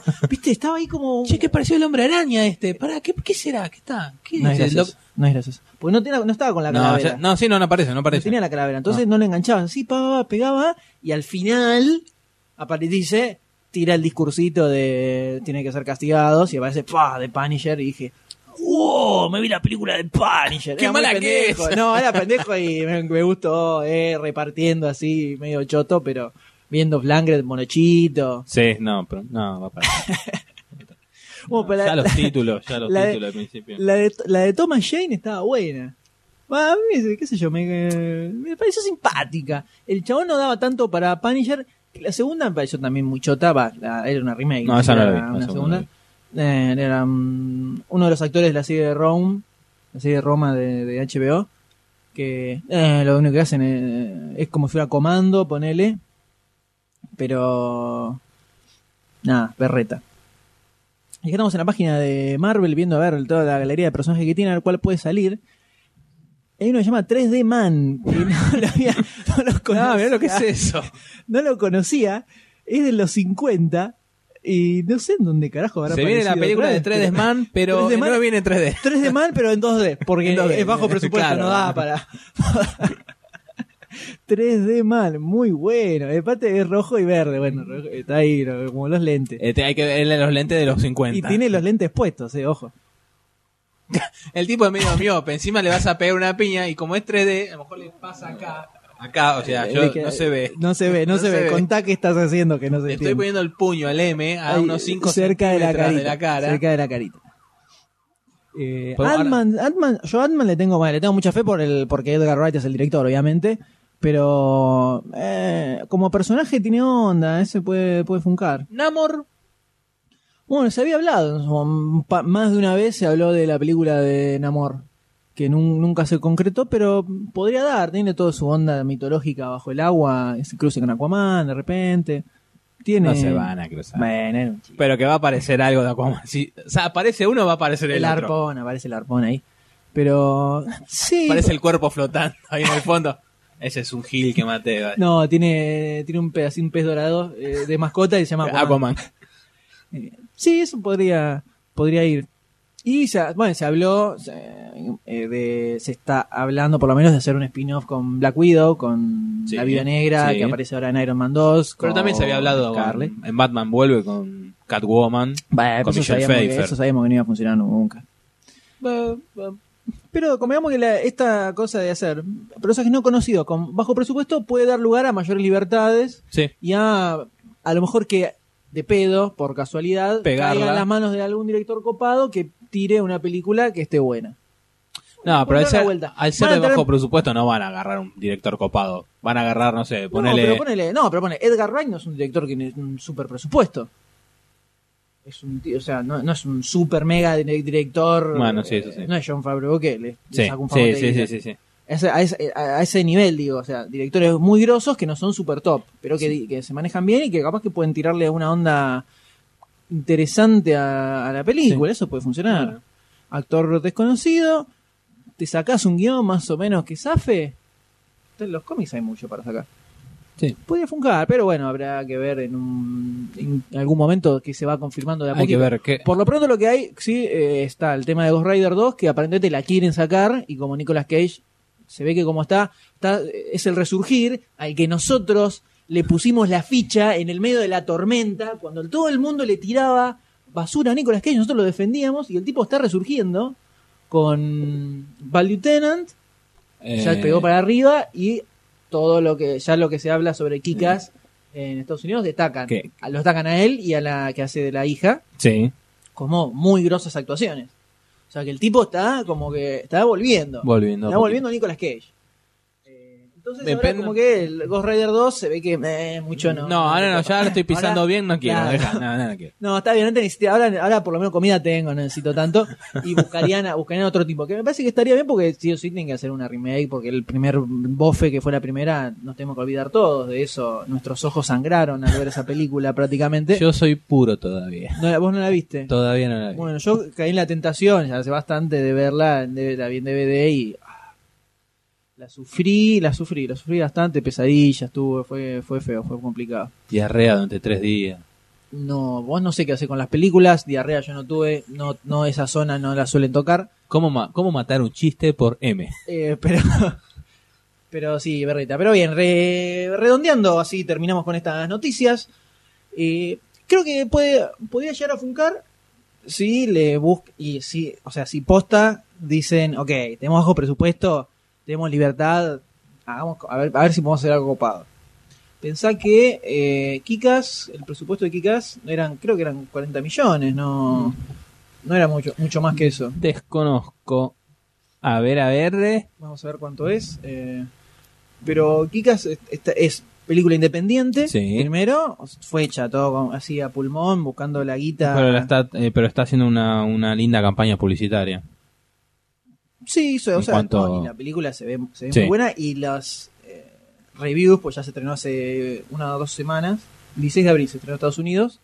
Una Eh, semana. Son mayoría son muy positivos de la película dentro de lo que ya sabemos que es. Sí, sí, sí. Sátira de superhéroes, más tirado a una especie de slice of life medio realista y muy extremista como es en el cómic. Y muy, bu- muy buenos reviews. Que Barcini Y está como loco con, con, con Cage. con Big Daddy. Sí. Con Big Daddy. 30 millones. Mira, es la, el presupuesto de la película. Lleva recaudado 28 en Estados Unidos, más Ya está. 17 en otros países donde se... Ya está. Más Está bien, por ahora va eh, siendo chiquito el margen. Sigue siendo, es, es chiquito, no va, no va a recaudar una fortuna seguramente. Pero lo que decimos es que con 30 millones de. 30 Se millones puede de hacer dólares, algo bueno. Se puede hacer algo bueno, obviamente. Y donde tenés a Nicolas Cage, mira, que el tipo por dos lucas Bueno, te hace sí. un personaje. Entonces, En esa época tenía hambre. pero fíjate que la película se ve buena, Sí, se sí, ve sí, sí, sí. copada, con onda. Y el presupuesto- digo, entonces, con, e- en esta línea de presupuesto, con superhéroes no muy conocidos y una idea más o menos jugada, puede quedar copada la cosa. Sí, Así sí, que tranquilamente. le ponemos una ficha a esta idea. Las probabilidades de que salga algo bueno igual son de una en 15 Hay que ver qué millones, o personaje, hay que ver la historia, hay un montón de Ah, cosas. pero en la van a hacer así nomás, va a ser, seguramente va a ser todo berreta, pero siempre se puede soñar, ¿no es así, Doctor D? ¿Esto no es un sueño? No, esto es la realidad, no estamos en la Matrix.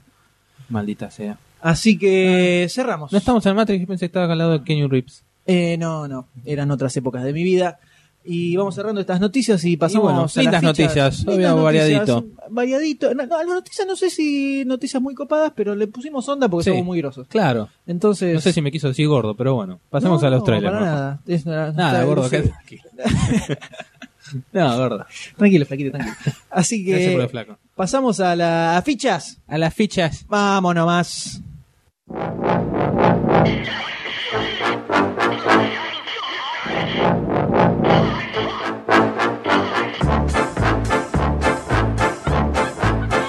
Y estás escuchando las fichas de Demasiado Cine.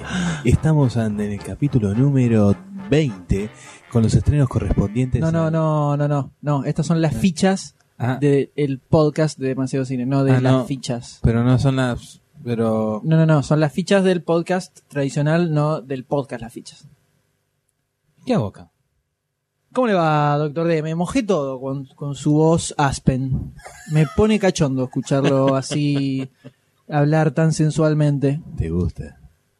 Bueno, ahí, ahí ya me dio, ahí te, te imaginé con una, un vaso de whisky, viste, al lado, eh, camisa así toda abierta, el pelo, pecho saliendo, pantuflas, Eh, tirado en un no, sillón. ¿Te gusta? No, no hay mucho pelo. Bueno, ahí se fue, ahí se fue un poco la magia. Pero como decía acá el amigo de... Estas son las fichas del correspondiente episodio, en el cual, como siempre, tomaremos cuatro películas, cuatro trailers de reciente aparición.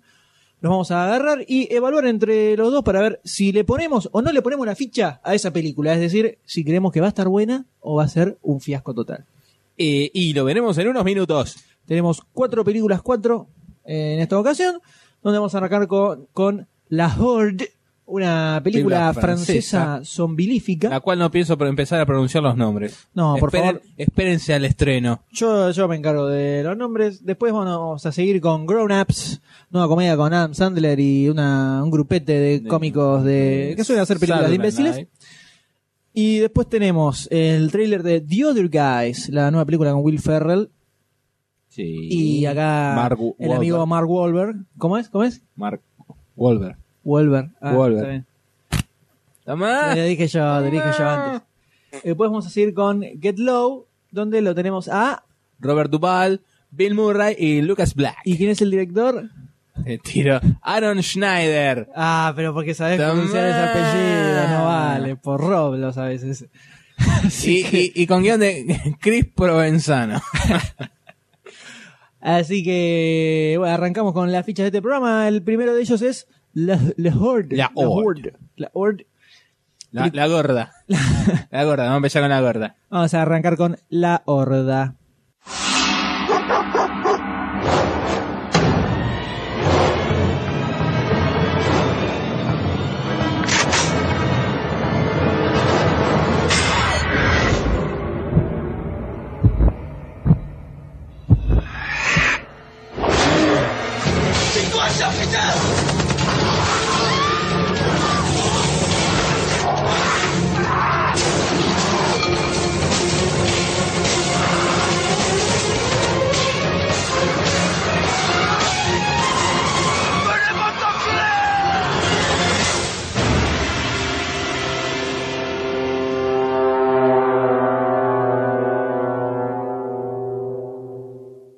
Esta primera película es La Horda. La horda.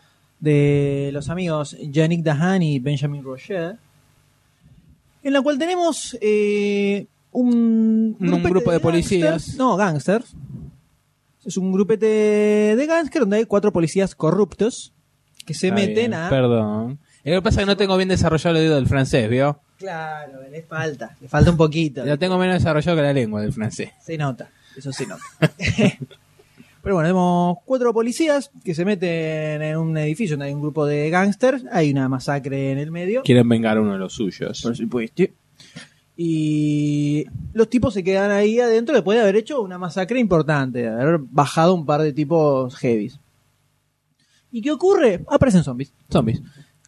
Y ahí tenés el- más o menos la historia de nada la más. película. Después hay que sobrevivir. Vamos, Después, bueno, O sea, obviamente, se, tienen, se empiezan a liar con los malhechores. a Claro, y hay que sobrevivir. hacerlo. Medio del quilombo, se fijan cómo es la cosa. Eh, un Ahora, ambiente típico No es, no, es, no, está- no es en tono comedia, es en tono Es suspenso, como- pa- acción. parece un, un Zombieland en serio. Sí. Porque es como la ciudad infestada Sí, mal sí, sí, sí, sí. hasta las manos. Está de buena la, zombies. la imagen como se ve que miran desde la terraza del edificio de la Está ciudad y todo se ve como hecho fuego. bolsa. sí. O sea que de a poco los zombies van invadiendo la Tierra. Tenemos primero Inglaterra con Shaun of Dead, después Estados Unidos con Zombieland y ahora tenemos Francia. ¿Para cuándo los argentinos? Y acá, ya eh, tuvimos, eh, pero no, hay que estábamos en la onda. zombies. Sí, ya sé. Ya hablábamos de plaga zombie cuando hablamos de Zombieland. Tenemos, tenemos zombies hace mucho acá. Ah, es cierto que yo no hablé de Zombieland. No, vos no hablaste de No. Zombieland. Vos no estabas. Me hubiera gustado estar, pero no pude. Y bueno, pobrecito. No me te toques. pongas así. No, No te me pongas toques. así. Pero acá estamos hablando de la horda. ¿Qué te pareció el tráiler de la Me gustó, Horda? me No gustó. Una cosa, película de zombie, hay toda una serie de eh, cosas típicas de zombie que ya sabemos que van a estar. Que están en Zombieland las reglas. No va a haber nada, nada, nada nuevo. En este caso tenemos zombies más violentos, o sea, no zombies a la Romero, que son medio bobos, sino zombies es tipo, tipo exterminio. Sí. Entonces son heavy, se arranca, te ganan a trompadas. Y bastante sanguinarios. Por un virus que se transforman en estos zombies. Pero tenemos un grupo así de badass, de tipos duros, que le salen a reventar cabezas Sí, de se ve que tiran- le tiran corchazo así a Con lo loco. Le dan con todo, a troche y moche por donde salen los zombies por todos lados. ¿Qué te pareció este tráiler desde ese lugar? Desde el lugar Batalla Zombilífica. Muy bueno. En, en una, creo que está en el afiche. Este. Que. Más más, o o menos. Que en una parte, en una una escena, a un, claro. a un flaco lo, lo está rodeado como en una tarima, rodeado de zombies, pero Rodeado a de mansalma. una horda de, zombies, de una justamente. horda. Y empieza al mejor estilo Woody Harrelson a, los, a empezar a, empieza a pegar tiros y empieza así a, Guada- guada- a machetazo. machetazo, dan, duro, dándole por todos Eso lados. está bueno, hay que ver cómo termina. Hay que ver cómo Obviamente, por Eh. lo que se ve en el tráiler, no termina bien. Pero a lo mejor, no sé, viene una soguita, lo saca de arriba, tipo Misión Imposible, ahí queda colgadito. Pero te llama, o sea, porque es. No, no es como Zombieland que llevan. Un, no está que están rodeados, van en un camino y cada tanto se cruzan con un zombie. Acá no, acá están que quieren entrar al Acá es edificio. imposible salir. Sí, Pero bueno, sí, en ese caso, si evalúas. eh, se puede decir que es más un- un- unos zombies en la vida real. No, no en tono comedia, no, No, pero en tono bueno, pero ponele bobo, zombie esta, bobo. la que hizo. Se me borraron el nombre de la película. Creo que era Dawn of the Dead, la de Shopping. Sí, ah, cierto, La cierto, re- sí, eh, sí, sí. Que era de Romero y la remake que la Sí. hizo el de, mismo de Watchmen, que se me escapó del cerebro el nombre del muchacho. Eh, Ay, sí. Ah, te cagué. Zack con eso. Snyder. Zack Snyder. Eh, había hecho la remake. Me Eh, cagaste, viste. No, no te cagué, tenés razón. Me cagaste vos, lindo, tonto. Tonto. Eh, la, la remake de of the Dead era, tenía Sí. eso, era una gigantesca Sí, horda me, de zombies afuera. me había olvidado, me había olvidado. Está buena esa ahí. película. Sí, me había olvidado. Muy buena había olvidado. Este parece tener algo parecido, pero un poco más cabeza, Sí. digamos, básicamente. Igual, obviamente, por la, por la- no sé si decir la cultura que tenemos, es chocante ver zombies en franceses. ¿Cómo? Chocante ver zombies franceses. Siempre fueron zombies hablando en inglés. Sí, ¿cuántos? No, no recuerdo, son muchos zombies que hablen. No, di- no digo de que. Bueno, está bien. chao. Eh, la cinta, chao. Gonzalito, zombies sé, hablando pero en no francés. iba a eso, no iba a eso. Ah, perdón. Película de zombies. ahora Sí. sí, películas de zombies Sí. fuera del idioma inglés. Plaga zombie. Bueno, está bien, está bien. Yo Listo, todo, está bien, si querés que te diga todo sí, sí, sí, te, listo. Sí. Eh, cerramos, hacemos el show del Doctor D, vos haces lo que quieras. ¿Estás escuchando?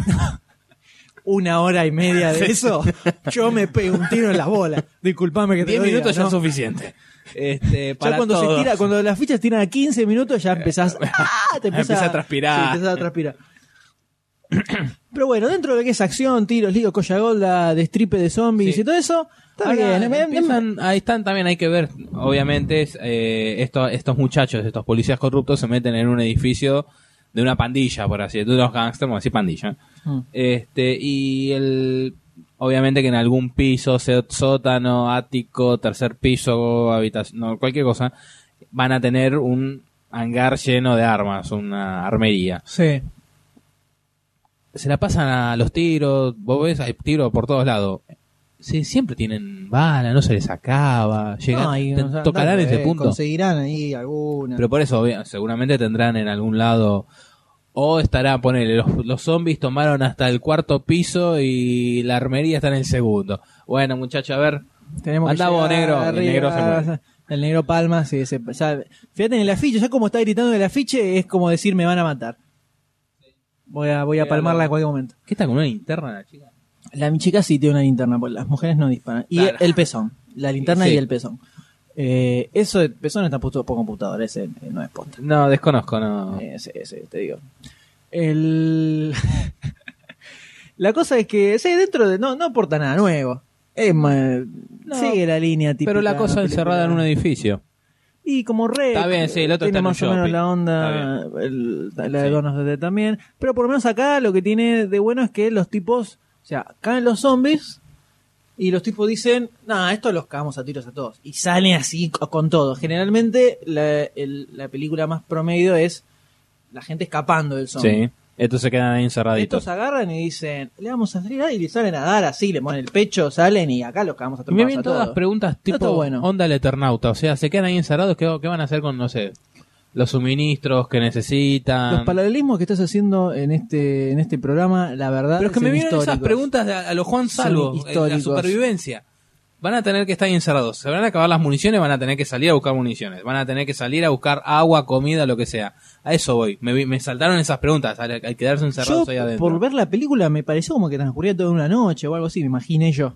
También puede ser, pero es lo- te estoy diciendo que me saltó al ver el tráiler. Está bien, tranquilo. Bueno. No te pongas nervioso. Yo te entiendo que ves una película francesa de zombies y lo primero que pensás es en el Eternauta. eh, eh, como también cuando Taxi Driver 2, esperando la Esperando la carroza. carroza. De- Dos. Está bien eso. Bueno, eh, a, todo, a Toche, vamos así como... ¿Usted le pone la ficha de M? Eh, eh, le voy a arrimar así una fichita, una fichita zombie. ¿Viste? Como vos decís, Una ficha muerta. Una ficha, una ficha zombie. Es para decirle dentro de lo que es una película de zombie, y la tiramos así para verla. Sí, también. A lo mejor llega, eh, probablemente llegue, tiene fecha de estreno el 24 de abril va a aparecer en Estados Unidos. Eh, a lo mejor aparece en el Buenos Aires Rojo Sangre, próximo Sí, Buenos seguro. Rojo Sangre. Sí, sí, sí. La podemos llegar a ver acá. Eh, pero eh, simpática. Sí. Es simpática. Sí, Yo también le pongo la ficha. ¿Se pone ¿eh? la fichita? Sí, este. está sonando. Eh, por eso estaba tratando Sí, de sí, taparlo con de el. taparlo con el eh, eterno. Pero se lleva, se lleva la fichita, entonces. Sí, sí, se lleva dos fichas. Ahora, ¿a Goldstein le pondré la ficha a esta eh, película? estaba pensando, eh, no, seguramente no. Y es medio maraca, Goldstein. Sí, Generalmente la le da sangre lo miedito. descompone. Sí, esta película le da miedito, Sí. medio que se come los mocos. Medio que Es muy- Zombie la, natu- la vio la fuerza. Sí, ¿no? es muy serenito Goldstein para estas cosas. Entonces no lo veo, seguro que. No, va a estar eh, eh, tapándose, Sí. se va a poner el flequillo para el otro lado para taparse los ojos. Claro, un capítulo de Heidi le pondría, Sí. le pondría a él para ver. y, para ya- no- y medio que tiene miedo ya. Sí, el, el abuelito le da miedo después de que vio ese cortito de Santiago Segura. ¿no? De que era, No me acuerdo. Creo que era, era, un, pe- un- era el abuelo de Heidi con Heidi. Ah, doblado, cierto, sí, sí, doblado sí, sí. arriba. Sí, de decía, verdad, qué bueno que estaba. Niña, eso. pues ven aquí, tócame la polla, no tengas miedo. Sí. Había doblado arriba. olvidado, sí, bueno, sí, de sí. que vio eso, ya está Heidi un poquito, un poquito de miedo, quedó medio trastornado. Pero no, sabemos que Goldstein se come los mocos con este tipo de películas, así que vamos a pasar al eh, segundo tráiler, que es una comedia llamada Grown Ups. In 1978, they were the best of friends. Everybody say championship. Now they're getting back together for the first time in over 30 years. Hey, what's up, Lenny? Buddy, I thought you were gonna start working out. What does that mean? Um, you're fat? No. Next summer, they're meeting each other's families. Oh, and this must be your mother. My wife. I'm sorry. I'm not. And reliving their past. Rope on a tree, baby. Class is in session. Oh, baby. This was a mistake. Let go. I can't let go. Just get it. Oh. Adam Sandler, Kevin James, Chris Rock, Rob Schneider, and David Spade. Grown ups.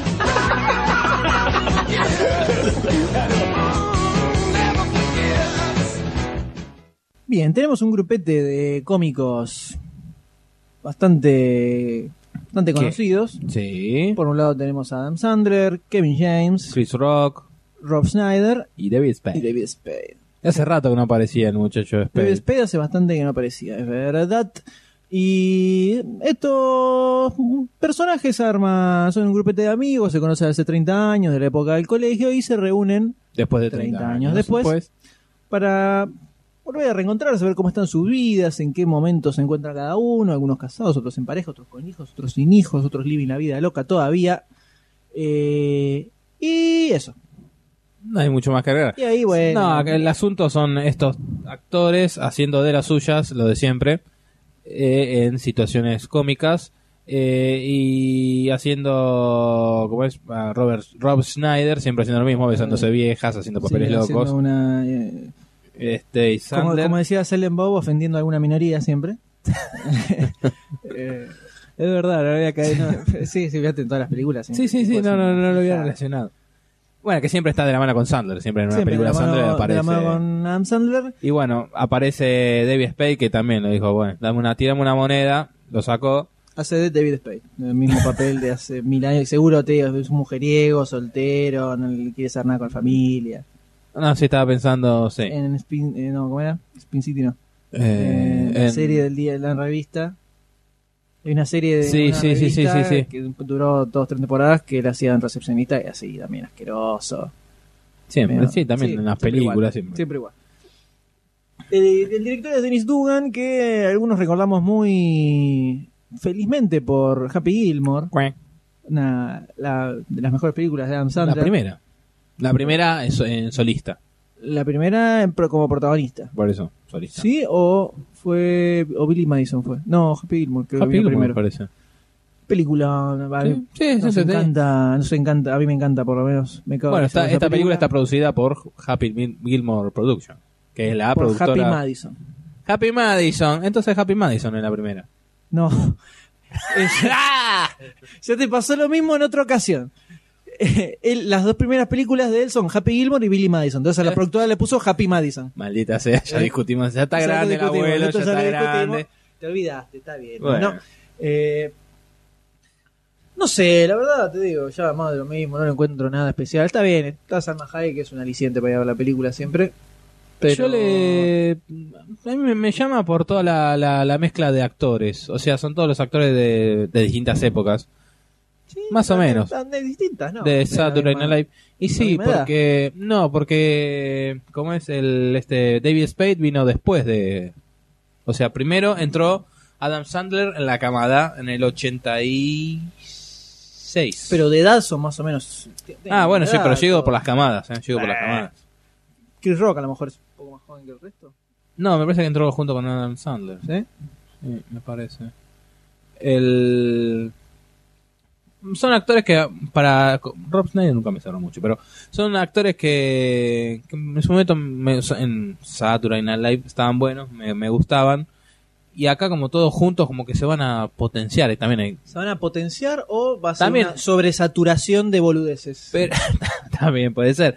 Pero Porque también la veo el- más por ese lado, ¿sabes? la, la cosa de gente, por así decir, grande, que quieren hacer cosas de chicos. Y todas las películas de Adam Sandler casi. Maldita sea, sí, es verdad.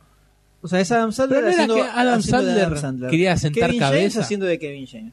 Tenés a Chris Rock haciendo de Chris Rock, tenés a David Spade haciendo de David Spade y Rob Schneider haciendo algún papel bizarro como siempre. Como siempre. De Rob Schneider. Pero eh, no, Adam Sandler no quería sentar cabezas a lo Darín, dejar de hacer películas. Lo Darín. Sí, antes Darín hacía películas, amor, Sí, sí, el sí, amor en estás- carpa, estás cosas así. afiladísimo, estás afiladísimo. Posta, te digo la verdad, vamos a ver el libro de las analogías del D, porque estás afiladísimo. Adam Sandler Pero- quería decir la gran Ricardo Darín. Pero en serio, antes hacía películas así, por así decir, chic, para chicos, eh, bobitas.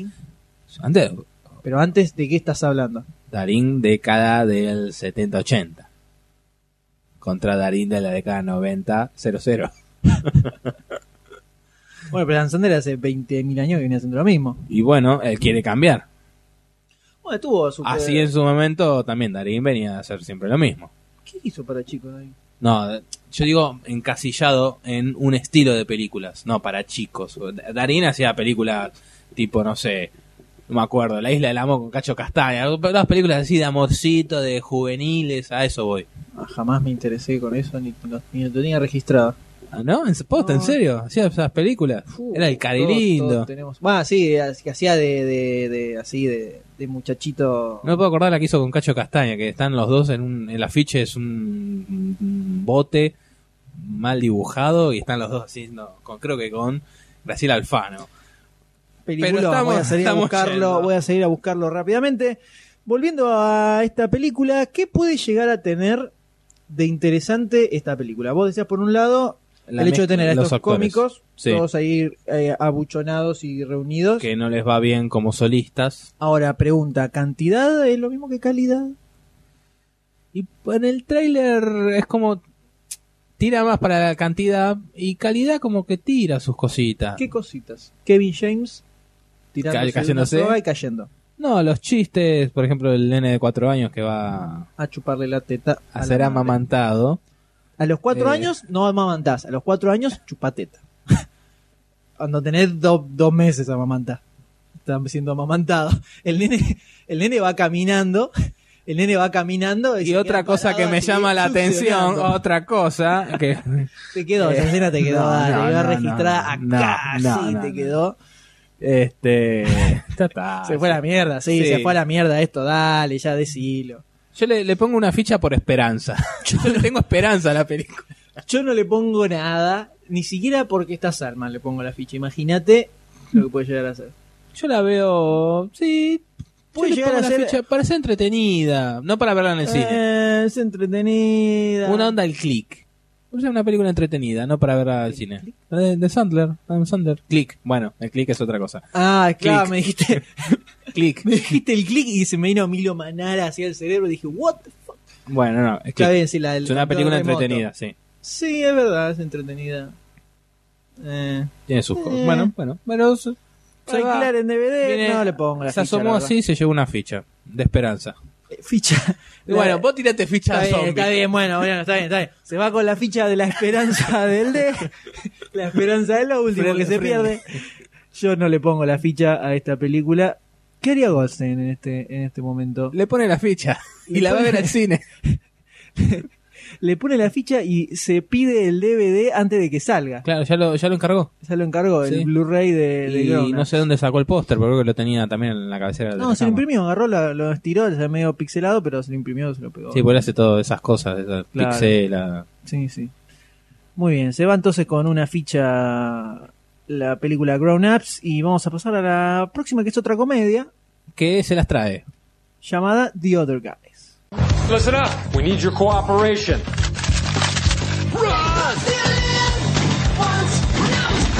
We are doing a lot of property damage. Oh, cool, a helicopter. Where'd you learn to drive like that? Grand Theft Auto. I want to do good cop, bad cop. I come strong, and then you come in. Got it. I want to know everything now. Okay, well, I'll talk to you. You're reasonable. You want to talk to me? Ah! Ah!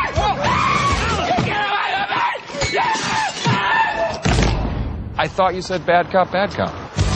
I am a peacock. You gotta let me fly. Pick another bird. Peacocks, they don't fly, Terry. They don't, do they? Just let him have it, Captain. The other guys. Ah! How do they walk away in movies without flinching when it explodes behind them? There's no way. The movie industry is completely irresponsible for the way they portray explosions. The Other Guys. Con Will Ferrell y Mark Wahlberg, que mucha mejor pinta que Grown Ups tiene por lo menos. Sí. Sí. Esta es la película que salió con el motion poster Que nos asombró a eh, todos. Dejó todo- ah. muy bueno. Sí, sí. Muy buena idea, muy buen recurso, muy bien armadito. Yo lo quiero en la pieza. Estás todo el día ahí con las voces de los dos, ya estás podrido, le pegás tres cortes, ya está, lo prende fuego. Un LCD gigante colgado solo para tener eso moviéndose Ah, constantemente. Pero tenemos acá esta película con Will Ferrell, Mark Wahlberg, Eva Méndez y Michael Keaton. Sí, Está vivo, Michael Keaton está vivo. Te Y- bancamos, Michael. Y con unos cameos de Samuel L. Jackson y Dwayne The Rock, The Rock Johnson. Y Ray Stevenson, que es el que hizo de Punisher en las remake última película de Claro, Punisher sí. 2007, creo por ahí. Y tenemos como directora a McKay, que hizo el bodrio de Step Brothers. Con Will Ferrell y... The Brothers. Sí, sí. Con Will Ferrell y el este otro muchacho que es... eh, Este otro muchacho que no me acuerdo el nombre. que hizo el personaje de Darín en la película, en la remake la yankee de Nine Queens, Nueve La Reinas. reina que llamaba. Eh... No, una Criminal. Sí, eso. Criminal. Que este, igualito, ¿no? O sea, Sí, sí, el physique du role le da, le da igual. Eh, estamos eh, en nuestra sí, en nuestro no, fichero, tenemos estamos que sacar, sacando. Tenemos que sacar el nombre del muchacho. Es el de Rulitos, eh, este sí, muchacho. lo conocemos todos, John C. Reilly. ahí va. viste, lo tenías en la punta. Lo de tenía en la punta de la lengua, en la punta del mouse lo tenía. John C. Reilly eh, era el que laburaba en Step Brothers, un bodriazo. Y después hizo eh, Talladega Nights, creo que era la otra, donde hace de un corredor Will Ferrell. Ah, sí, sí, sí, que hace poco la dieron en Sí, se estrenó el año pasado. también, Berrita. También está John C. Reilly casualmente. En este caso, ¿qué tenemos? Dos policías que justamente son los otros muchachos. O sea, no son los, los policías Los- top, los, los- grosos que salen a la calle a voltear a los malvados. Que bien se puede ver en el tráiler. Sí, sino que son los otros que están en el escritorio ahí relegados, medio boludo. Uno, no uno como que lo acepta que es, el otro no, que no, no, no me importa, yo quiero, no, quiero, dale, ahí. quiere salir así, pero son muy torpes. Un polvorita. Los dos. Los dos muy torpes. Tiene guion de los muchachos que hicieron La Tierra Perdida, que eh, más o menos complicado. Ahí está ahí la cosa. Y esto se estrenaría el 6 de agosto de 2010. ¿Qué le pareció a usted el tráiler de esta película, señor D? Eh, hablando, no me acuerdo quién dijo que el tráiler no le vendió mucho. A mí me, no, a mí me vendió, me compró. Porque ya el arranque de los dos eh, policías, los capos, los exitosos, y después está ahí Will Ferrell ahí sacándole fotitos, todo así emocionado. Eh, tiene sus buenos toques, el otro que lo quiere matar, que lo ya lo, lo tiene como medio atravesado y está con una pistola de madera, puede ser, Sí, si no entendí, ahí. Eh, como diciendo, idiota, Ah, me parece como me vino a la mente la de Bruce Willis y el otro que no me sale el nombre, Cop Out. Cop Out. Eh, me vino también Arma Mortal. Me vino. Y por las duplas raras, locas. Mm. Y esta me, me, me gusta. O sea, tenemos a Ferrell haciendo el personaje prácticamente siempre igual. Ferrell, haciendo de Ferrell. Ferrell. Todos hacen personaje, la mayoría de los Sí, últimos bueno, de lo que tiene interesante esto que te es Mark Wahlberg haciendo de personaje de, de Mark Wahlberg, pero en tono comedia. O sea, Sí. es su personaje, pero como eh, down, digamos.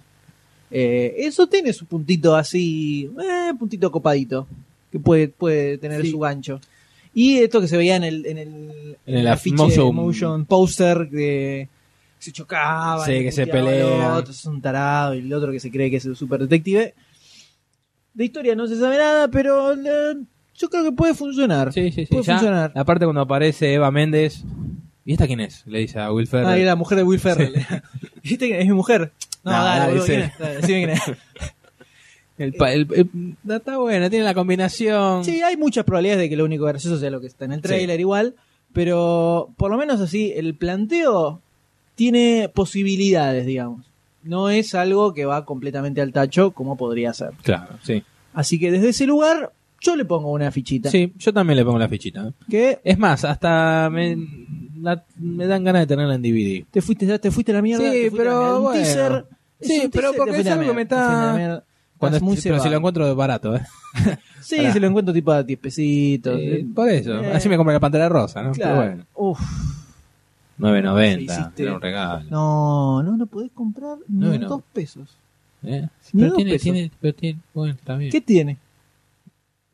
¿Qué tiene? Una linda cajita. No, por favor. No, pero estaba, pero estaba buena. bueno. ¿Qué está bueno? A la, el precio, a eso. El precio. Y bueno, está entretenida. La 1, la 2 no, pero bueno. La 1 no está entretenida. La sufrimos la 1, dejate de joder. Sí, vos, y tu cine. Bueno. Eh, ahí te, te das cuenta, ¿no? De la verdad, una cosa lamentable, lamentable, impresentable. Ya vas a ver mi videoteca. Sí, uf, hay cada cosa. Hay, Hay cada, hay cada- bárbara. hay películas buenas y hay películas de precio. Hay de todo. Estaba, estaba barata, ¿vio? Está baratita. Así que Other Guys entonces se lleva dos fichitas. Dos fichas. Tranquilo. A Y- Goldstein le daría miedito a esta película, Sí, porque hay muchos tiros, Sí, es como demasiada como- violencia para él y Sí, se, es mucho. le, le agarra, se le hace pipí el muchacho viendo estas películas así violentas. Flojito, flojito de vientre, Sí, ¿no? sí, También. flojito, flojito. En ese caso, en- para estas cosas es flojito. Así que bueno, The Other Guys no tiene mucho de argumento todavía, pero promete por lo menos. Sí. El planteo podía ser gracioso. ¿Te llama como Cop Out? ¿Como para verla? Eh, me, me copa más esta que Cop Out. Mm, Porque Cop Out tiene. Tenés a Bruce Willis haciendo de policía duro posta, digamos. Y el negro haciendo de negro cómico imbécil, como ahí es el, mismo papel re- refritado en un millón de películas, está ahí. Acá por lo menos tenés a Will Ferrell, que es su papel, pero más tirado a policía estúpido, que no- creo que no lo vimos hasta ahora. No. Y Mark Wahlberg, que haciendo de policía serio, pero medio boludón también. Sí, porque eh, creo que se puede decir que es como la, no sé si la primera comedia, pero que hace de este de este tipo. Mark Wahlberg, bueno, Mark Wahlberg aparece en... eh, ah, la de la que se estrenó hace poco. Sí, la de Una noche fuera de serie. Sí, con Steve Carrell y Tina Fey. es un cameo, hace un papel Sí, chiquito, sí, como si fuera una especie de James Bond medio loco. Eh. Y Sí, este, medio sin comedia, me está bueno. Es bastante gracioso su participación.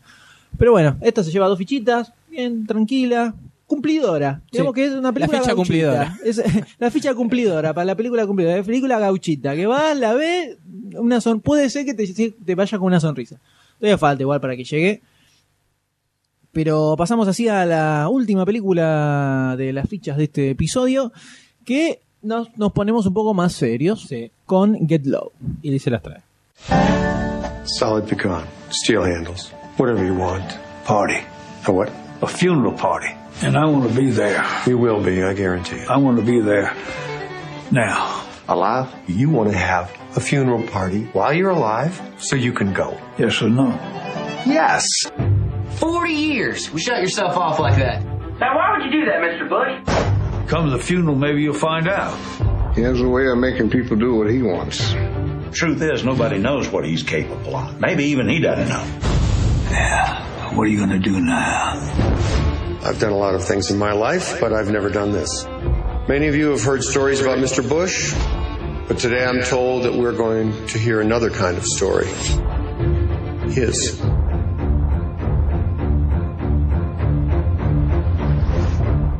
About time for me to get low.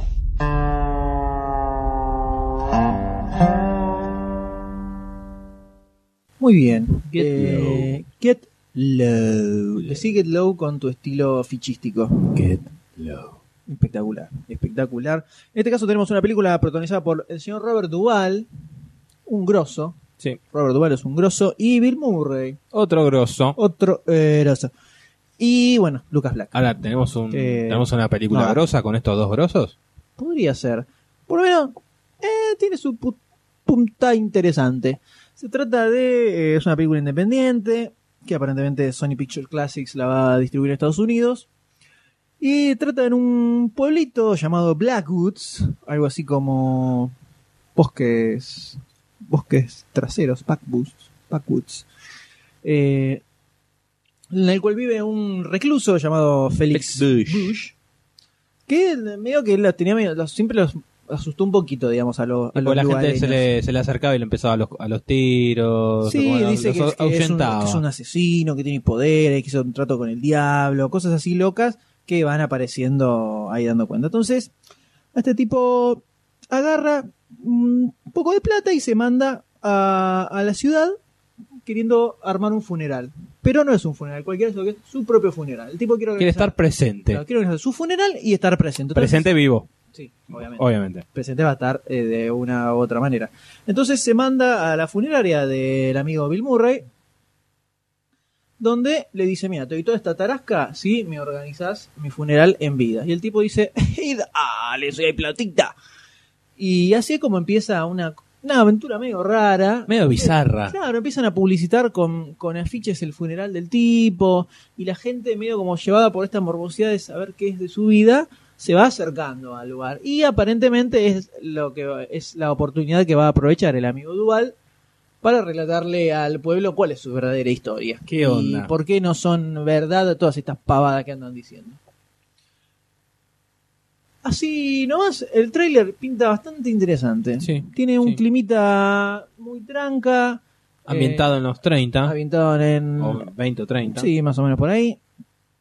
Es una película que fue dando vuelta por festivales y dentro de todo le fue bastante bien. Estuvo en Toronto el año pasado. Estuvo, nominado a los Oscars, Duval, por eso. Eh, ¿Por esta película? Sí, si no me equivoco. Me sigo confundiendo con el otro, te das cuenta, ¿no? ¿Con Lo que quién te estábamos hablando antes. ¿Con quién te confundiste? Con el de la novilla rebelde. Eh, el- Eh. porque en, en la película estaba todo barbudo. Hoy estoy. Es, es el sueño, ¿viste? Uno duerme poco. Sí, se, se nota. Se Se nota. No tiene nada que ver Robert Duval con... No, pero por el pelo largo. Bueno, está bien. Me callo. Ay, qué cosa bárbara. Bueno, No, me equivoqué, me equivoqué. Bueno, no como con siempre, me el, tema, equivoco. el tema de Get Low. Tenemos cosas festivas, es como que la gente, aparte como decías vos, para verlo morboso se va como se ve, no se va, cómo se van preparando para la fiesta, el tipo se, se arregla todo, se compra una buena Sí, pincha. afeita, todo, todo cuando va a comprar el funeral, cuando va a comprar el ataúd, bueno, lo quiero probar. Quiere estar ahí, ¿y cómo? Dice el otro. Y parece que organizan este, este funeral en vida que aparentemente va a tener toques un tanto bizarros en el medio. Sí. Eh, así que por lo cual, por lo menos en el tráiler se ven actuaciones bastante copadas y veremos qué puede llegar a salir de ¿Le esto. pone la ficha M? Yo la verdad que sí, le pongo la ficha a esta película. Tiene tiene cositas interesantes. Robert Duvall es un tipo al que le hago todo el aguante como actor. Más porque tiene una novia argentina, No, no tiene nada que ver eso. no importa. Y además está, bueno, obviamente, está también eh, el amigo nuestro super eh, grosso Guillermo Murray. Guillermo Murray. Guille Murray. Al Guille Murray, que también le hacemos el aguante completamente. Pero usted todavía no dijo si le pone la ficha. Sí, le D. la ficha. ¿Le Sí. pone la ficha de película? Sí, sí, sí, me llama la atención, obviamente, también, como digo siempre, la ambientación en la época, en otra época, este, y el, esta cosa de, como que se quiere acercar a la comunidad al personaje de Duval, Mm. y así, bueno, hacer, eh, conocer sus intenciones y saber, y así nosotros, saber por qué hace todo esto, esa- ese funeral festivo, ese, a, lo, a lo Rubén Rada. A lo Rubén Rada. La película está dirigida por Aaron Schneider, que es su primer película, y supuestamente, basada en hechos reales. supuestamente está basada en, en hechos reales. Eh, no es el basado en hechos reales. Es, Es porque pasó uno caminando y el tipo que en la vida real pasó caminando. Claro, así Por medio eso. agarrado con las pinzas. Pero bueno, vamos a esperar. la- las posibilidades de que se estrenen acá son bastante ínfimas, pero a lo mejor llega. Pinta interesante, por lo menos. Sí, no, bastante, bastante. Como puede estar. Y de Sí, que esta se lleva las dos fichitas. se lleva dos fichitas. Y, el do- Y ya que t- hablamos tanto, ¿Goldstein le pondría la ficha? Yo creo que a Goldstein le daría miedo la barba de Robert Duval. Eh, Porque le haría acordar al abuelo de Heidi. Claro, lo ve y diría, no, la bola de Heidi me va a tocar y le agarraría Claro, miedito no. por ese lado y no la, no la vería. No la bien. vería. Eh, así que se lleva dos fichitas. Se lleva dos. Get Low, ¿es la única que se llevó dos fichas? No, de Other No. se llevó dos fichas. Sí. No, y, Y creo también que la Horda. La, Horda. La Ah, única que se llevó una fue la de Grown Ups. Grown Ups. La ficha de la esperanza. La ficha de la esperanza. Así que, bueno, cerramos estas fichas de este episodio y pasamos con el eh, debate sobre Furia de Titanes. Y buen fin de semana. Have you seen what's happening out there?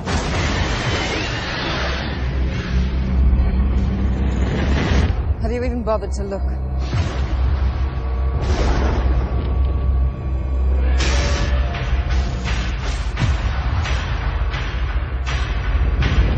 They need to be reminded of the order of things.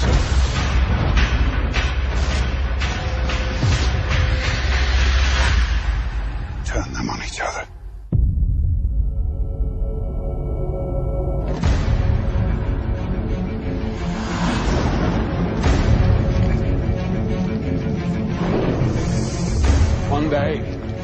Somebody's gonna have to make a stand. One day, somebody's gotta say enough. If I do this, I do it as a man. But you are not just a man.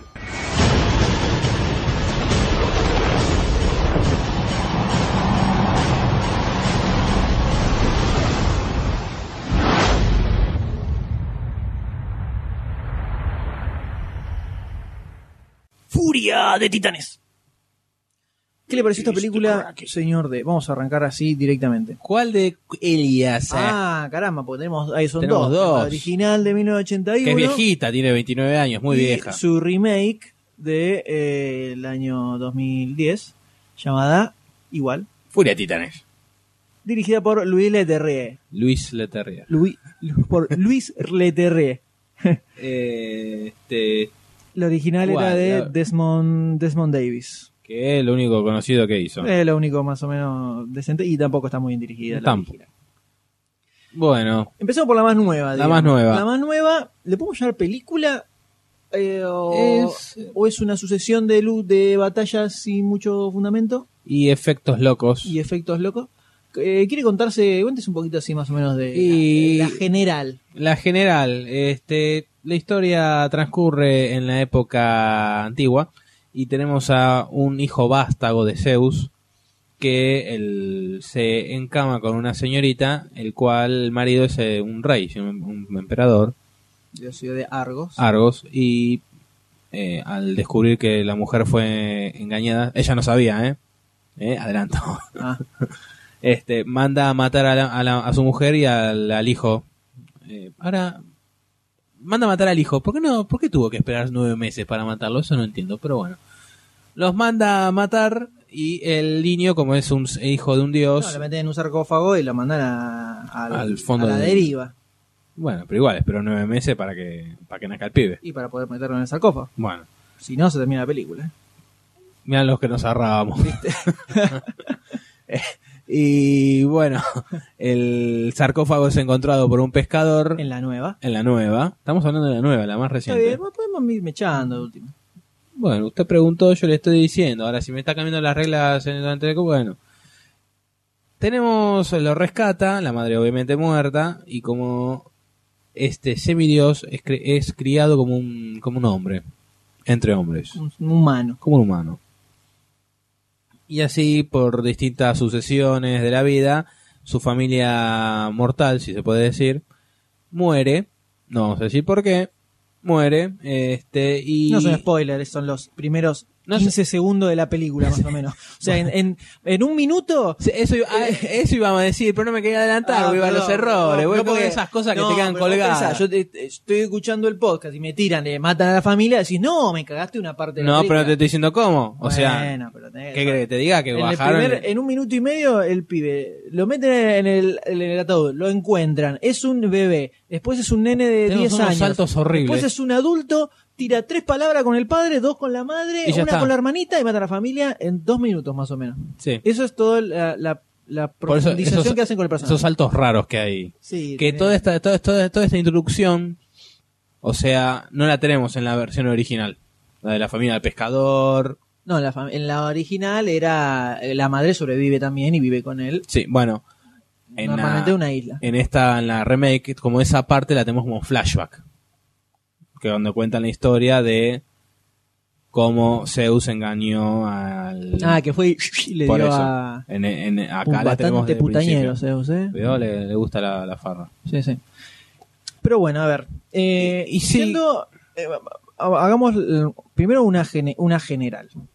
Tenemos el, la historia en cuanto a la primera y la nueva son dentro de todo bastante distintas. Vamos a hacer un, un paralelismo entre las dos porque la nueva, la verdad que mucha historia no tiene. Es, O sea, es la- casi una, una la original dura dos horas. Esta acotada de una hora veinte, una hora y Una hora media. 40, creo. Y ya al ver la original te das cuenta que es la mitad, aparte del tiempo, es la mitad de la historia.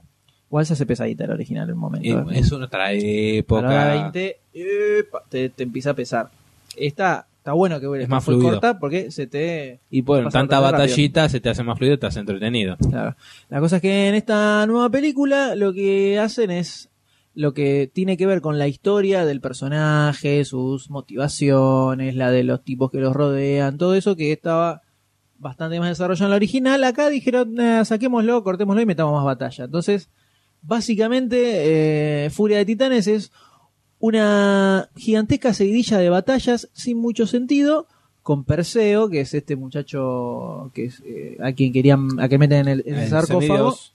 El hijo de Zeus, interpretado por Sam Worthington, Y por... Eh, en la en la otra, Sí, el flaquito este que es de cara conocida y no, no podíamos sacar de dónde es. sí, eh, Harry Hamlin. Harry Hamlin, ahí está. Eh, Con esos labios carnosos. sí, la cara de estúpido. Sacó espada. Invisible. el, entonces, eh, Perseo en la, en la nueva es como un, el flaco así super cabeza que quiere matar a los dioses. Sí, Y quiere venganza. todo. Quiere matar a los dioses, listo. Che, quiero matar a los dioses, vamos. Dale. Y le empiezan a dar machaca. En la- Pero que no conoce que era un semidios y tampoco lo quiere aceptar.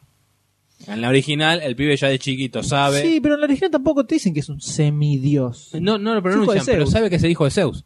Hijo Por de Zeus tanto, y recibe como. No, pero recibe como dones. Acá también. Nah, pero en la nueva te lo ponen como que es grosso, tiene superpoderes el tipo. Así de la nada es un super luchador. ah, bueno, sí, eso sí. En la, en la nueva Sí, tiene sí, superpoderes. sí, sí. Acá es como un nenito de mamá en la original. En la original es, es un boludón importante. Es un boludón bastante grandote. Así y se va chocando con las cosas y le va dando eh, para adelante lo que encuentra. Medio tontote. En, el, en, la, en la nueva, el pibe agarra así, muy cabeza, y se quiere matar a los dioses y agarra, pa, pa, le da para adelante, eh, tirando todo abajo. Y en este caso tenemos a Hades, que es como el malvado, digamos, de la nueva película. Fitness. Ralph Fitness haciendo de Hades. ¿Viste que dijiste fitness? Sí, te repetí lo que dijiste vos. Ah. Lo dije a propósito, no fue Está bien. eh, equivocación. Ralph Fitness. Ay, Dios. En este caso, hace de malvado. En la original, la malvada era Tetis, eh, otra diosa. Otra vez. Acá es, es Hades, el hermano de Zeus. Que es muy parecido por- con, por- con Liam Nees- Liam Neeson. Liam Neeson son parecidos. Y primo hermano del de los jugos, el que saca. Claro. El que hace, la- hace lo- Sí. los jugos de naranja. Después es una changuita que tiene. Claro, es una changuita. Entonces, eh, diferencias entre la original y la nueva, antes de ir puntualmente a qué nos pareció la nueva. Sacando ritmo e historia. La, primera, no, eh, justamente, la primera tiene una historia de fondo, Sí. la nueva es una seguidilla de batallas unidas Y venganza. por tres, por tres puntitas que te hacen tirar un comentario así. Al pibe le chupa huevo Andrómeda, todo, le chupa, le chupa huevo salvar el, el Sí. pueblo, a Andrómeda, a lo que sea, no le importa, quiere Él- machaca contra los dioses. Quiere matar a bien, Hades. bien cabeza. En realidad, quiere matar a Zeus. No. Hades. En un momento quiere matar a Zeus. No, no, no Hades era el que estaba, el que, era el que estaba eh, queriendo reventar el, el pueblo. Bueno, ¿y por qué lo quiere matar a Hades? Rememoremos. ¿Y por qué está ahí en el pueblo? No. A ver, ¿por qué? ¿Qué querés que cuente por qué? No, no cuentes por Bueno, qué. entonces la. Pero él le tenía bronquita a Zeus. No. Sí. Ah, ¿Por qué le tenía bronca a Zeus? ¿Y por qué era el papi? No, tenía bronca. El hijo rebelde, no, el papi. No, no, no, no. Le tenía bronca a Hades por lo que hizo y después en se- eh, su, su misión en la vida era matar al Kraken porque el otro... No, no, tengo un problema con los spoilers, sí, no sé cuándo hablar Sí, y cuándo sé no, cuándo hablar. no. Bueno. No, es que no, es tan bueno- no hay mucha historia que te pueda. Estamos muy enquilombados con esto. Quisimos meter las dos películas juntas Sí, y nos no, un bardo importante. Arranque- que- centrémonos en la película nueva de 2009, eh, dirigida por, 2010. por Luis, por Luis, por Luis, por Luis Leterrier. Louis. La película es entretenida. Sí. Se, Se pasó entretenida, se rápido. pasa rápido. Está bueno para ir con un par de amigos y carta de risa. Sí, Fuimos con el con- con, con con Barcini, Barcini. nos cagamos mucho de risa durante toda la película. Tiene cosas muy boludas en el medio, frases como calma tu tormenta, en medio de una cosa medio sexual que se le daba al personaje de Sam Worthington. Eh, que es muy probable que a lo mejor estén, como decía Víctor eh, Carvajal, en el sitio. A lo mejor están puestas a propósito para, Para porque ver. no es una no es una película que se toma en serio a sí misma. Sí. Tiene escenas de escenas de acción que están bastante bien manejadas. Tiene algunas más logradas que otras. El Sí, Kraken sí. está muy bueno.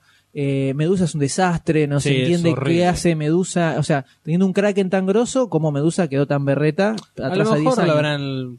Yo en su momento lo pensé como que lo habrán hecho a propósito para que tenga un poco la nostalgia de lo malo de los efectos. No, pero por lo 81. menos le hubieran, le hubieran replicado un poquito la cara o algo así. No tiene No, nada sí, que ver el bicho. está. Y, y el 3D es bastante trucho. Se nota que es un 3D de berreta. Pero la película es eh, es muy ágil, muy Sí, movida para ir a ver algo. Sí, no, que- pasó rápido. No tiene mucha historia, no tiene mucho desarrollo de personaje, no hay nada que te pueda interesar. No te importa ni que se salven, ni que se mueran, ni nada. Pero las batallas están buenas. Son eh, bastante entretenidas desde ese punto de vista. Perdón.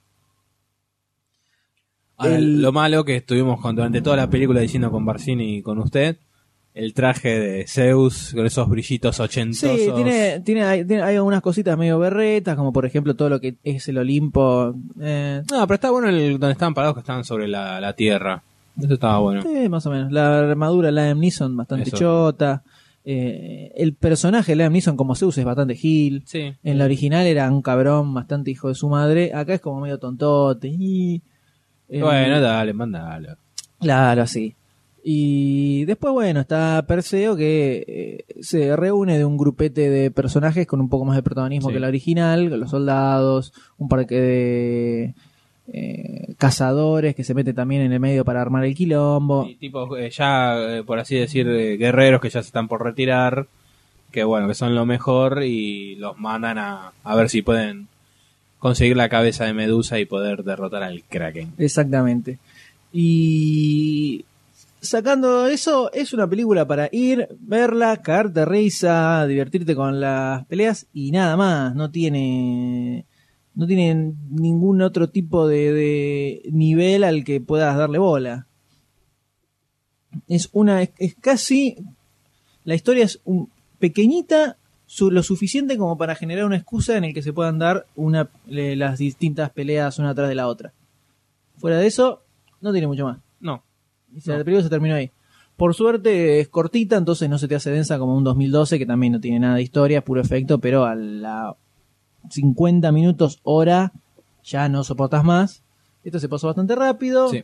pero es para ir a ver teniendo en cuenta que es una película pochoclera, es un muy buen ejemplo de película pochoclera. Y te divertís un rato con los efectos y nada más. Te, te- Eh, te tenés bastante sí. la batalla, están bien logradas. Pero no mucho más que eso, la verdad. No sé si apuntaban a algo más tampoco, pero se quedó ahí. Podrían haberle puesto un poquitito más de historia, de fondo, eh, que tenga un poco más sentido. Y andás a ver si a lo mejor no la tenía y al pasar por querer hacerle ah, Mejor, el efecto mayor 3D, ritmo. o sea, al pasarla a formato 3D, A lo mejor para ponerle más dinamismo le volaron más historia. Sí, la película se estrenó en 2D y en 3D, la fuimos a ver en 2D, se disfruta maravillosamente. El 3D, los comentarios acá es que es bastante berreta, es, no estuvo filmada en 3D, sino que se le hizo el post-proceso. Sí, por- a eso voy. Entonces termina siendo una especie de como el- capas Sí. planas una atrás de la otra y por momentos incluso dicen que hay escenas donde de repente el brazo de uno atraviesa otro, cosas así. Oh, buenísimo. que quedaron mal, bastante choto el efecto. Entonces la verdad no vale la pena pagar los mangos extra, pero sí está bueno para ir con un grupo de amigos, caerte de risa Sí. y nada más, no le pedís pedir, no le puedes pedir más a esta Y película. estar diciendo todo durante toda la película, ¿de dónde es este? ¿De dónde es este? ¿Quién? El que le acompañaba a Worthington, este, el jefe de los de la tropa, que al final era el de 300. No, el rey. Era Ah, el rey, perdón, cierto, el papá- rey. el padre El de. Andrómeda. Sí. Que le teníamos la cara, no lo ubicábamos, no ¿Dónde lo este? ubicábamos. ¿Dónde y el es tipo este? era, bueno, era, el 300, segundo de, de 300. Que está más gordito. Sí. Entonces, no, entonces no Pero estuvimos toda la película, ¿dónde es este? ¿Dónde es este? Y salió. 300. Eh, entonces, ahí quedó. No tiene más que. Los efectos están buenos, algunos mejor que otros. Los escorpiones por momentos son medio berreta. Sí. Que también a eso, con- te lo dije en el cine, que a lo mejor también habrá sido a propósito, No, cosa que dudo. no, esa propósito. Ahí ahorraron unos mangos. Sí, pero- y hay, hay animatronics, hay mucho animatronics. A lo mejor cuando estábamos viendo los títulos finales, porque nosotros nos quedamos hasta el final de los títulos finales en el Sí, es cine. verdad, había un, un par de Había unos animatronics. animatronics ahí. Y debe ser algún escorpión. Por eso, a eso iba. O algún pedazo de tentáculo de crack. Claro. Mm, sí. Bueno, Pero sí, no sé, Está no- buena. no- sí, Eh. está buena para ir, Verla, un rato, no pedirle mucho más. Si quieres ver algo más profundo, no vayas a verla, te vas a ir un poquito decepcio- decepcionado. decepcionado. Luis Leterrier es, es un tipo que dirige muy bien escenas de acción, es bastante dinámico sin ser confuso, como puede pasarle a tipos como Paul Greengrass, por ejemplo, que el de Bourne, Sí. que capaz que de repente no sabes dónde estás parado. Eh, el tipo maneja, ese- eso por lo menos lo maneja bastante bien y lo hace bastante entretenido. Y se terminó ahí la película, no tiene mucho Y te más. lo deja medio abierto como para una... Que la, la historia continúe. Ah, sí, seguramente. No sería que en la original no pasa. El- No te da esa sensación, por lo menos la sensación de que quede abierto. Podrían haberlo hecho si quisieran igual. Poco probable, pero está ahí. Y tiramos ahora un comentario del original. Ya que El original, estamos, sí, de la de los efectos 1981. Los efectos de Ray Harryhausen. La película no apunta mucho más que esta tampoco. No. O sea, es Para una la película época. bastante pochoclera. O de sea, la vos la 80. mirás, tiene cosas de los 80, bueno, final de los 70, pero tiene los efectos de los 60, tiene está anclada en el tiempo por, Por Ray, Ray- Harryhausen, Ray Harryhausen. que fue la última película que hizo como encargado de de efectos. los efectos visuales.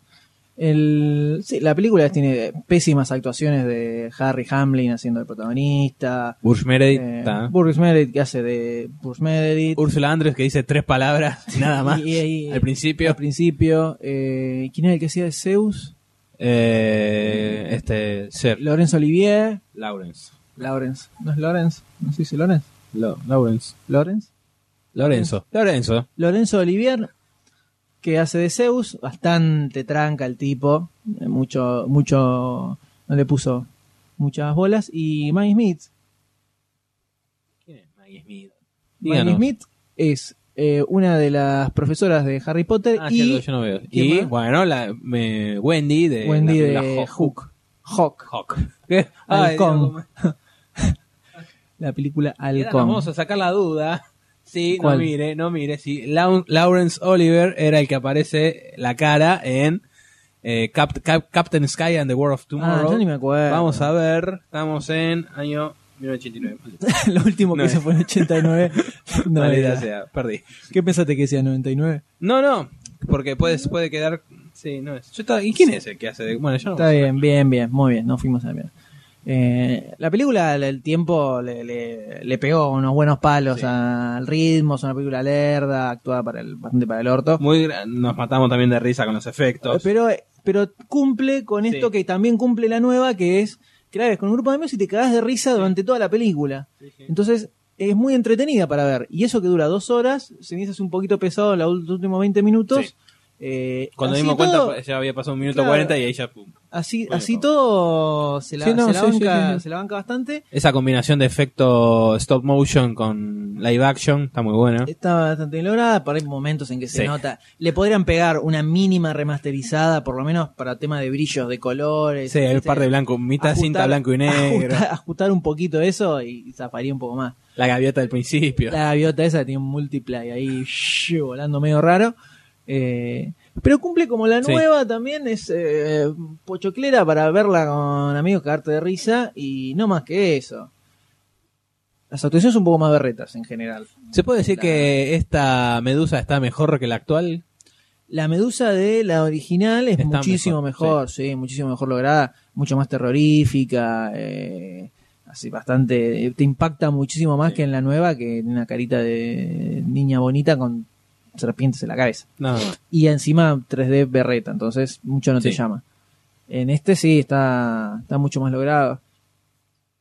Eh, y la historia, dentro de todo, es bastante distinta a la, a la de la Son película como dos nueva. historias. Tenés como una al principio una parte y la segunda parte es como que engancha ya la historia de la actual.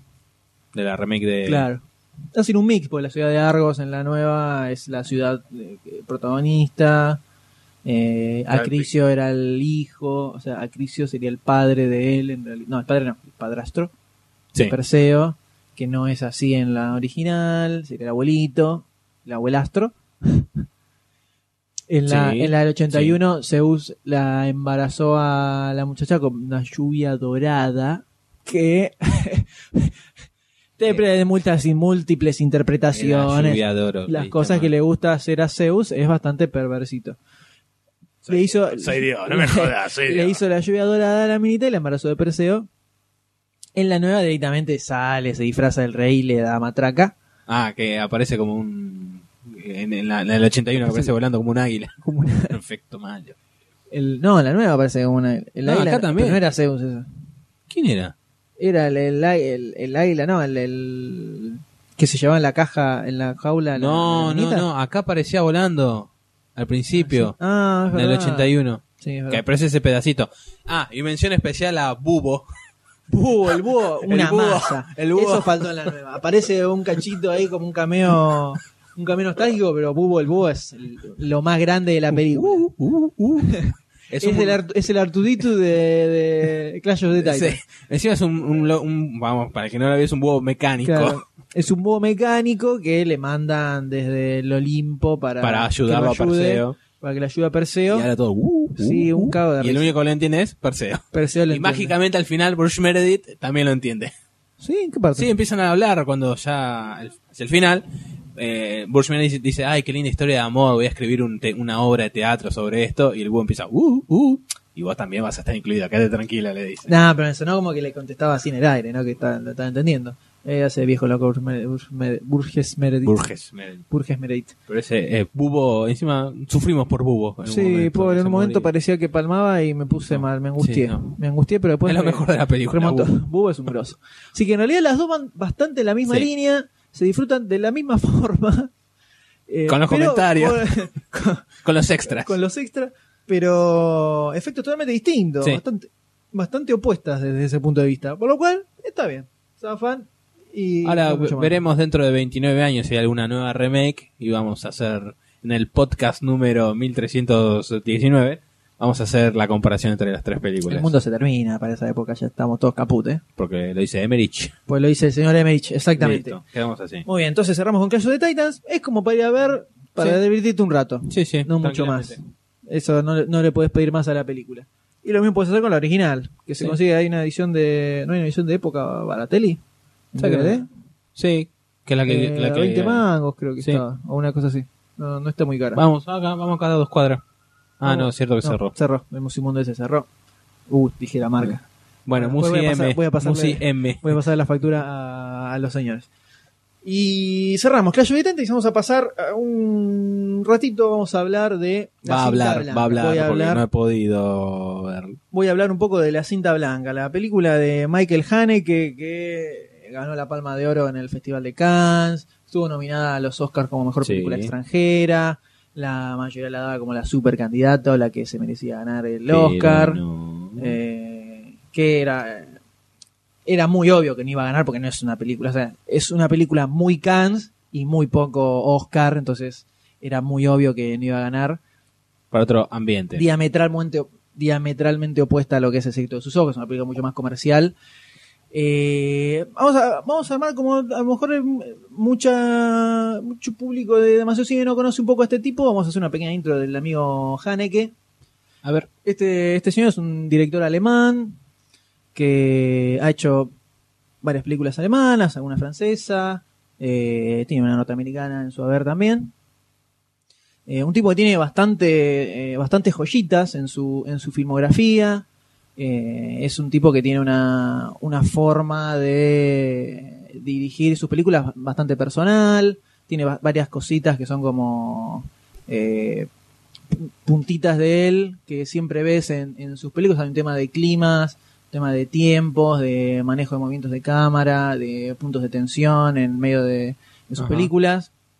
Yo de él vi eh, Funny Games, eh, la del La película 97. No, no, la del 97. No, la película- la Esa película es la remake. Ah, Esa es la ah, remake listo, no que hizo en el 2007, 10 años después. El tipo hizo la remake de su propia película con Tim Roth y Naomi Ah, Watts. sí. eh, que no, no la vi porque la verdad no me interesa mucho, pero es, aparentemente es una remake, hasta- pero hasta escena por escena, encuadre por encuadre, idéntica del original, lo único con eh, actores norteamericanos. Eh. Pero no, yo vi Funny Games la original y Calle, que es la película anterior a Funny Games en Estados Unidos. Es una película francesa que estuvo nominada, eh, ganó mejor director en Cannes, estuvo nominada para la Palma de Oro, no ganó. Eh, Funny Games, la original, la del 97, estuvo también nominada para la Palma de Oro en Cannes. Sí. Eh, Entonces un tipo que tiene, tiene muchas joyas en, en su haber. Eh, y bueno, La Cinta Blanca, su última película, eh, arrasó terriblemente en Cannes. eh, tiene absolutamente todos los elogios habidos y por haber. Y genera una legión de fanáticos eh, bastante importante. En, sobre todo en la comunidad cinefila más eh, menos pochoclera, digamos Sí. por así decirlo. De ya a esta altura, la, la cinta blanca hay- se ha hablado un montón, se ha dicho de que la obra maestra de Haneke, eh, cuestiones de que es eh, una, es una película difícil de abordar, eh, tiene... ¿Qué te pone, te pone incómodo verla? Eh, ahora, ahora eso vamos a ver, vamos a ver lo que dicen y después te digo porque dale. hay que, hay que poner claro, yo la película la vi ya con, no la vi con, muy inocentemente, sino que ya, Ya sabía con qué ve- muchísimas cosas de lo que ya se decía. Que es una película, es una película densa, que tiene un clima bastante, bastante pesado, eh, dura dos horas veinte, entonces Bueno, bastante. eh, tenés que bancártela bastante bien. Eso igual, de ese lado se, se hace llevar bastante. Eh, Haneke tiene, tiene varias cositas que a mí personalmente me gustan mucho. Eh, lo, que a, lo que a mí más me gusta de este director, que son bastante difíciles de conseguir sus películas, salvo La pianista, que es. eh, que también creo que estuvo en, estuvo nominada en Cannes. Eh,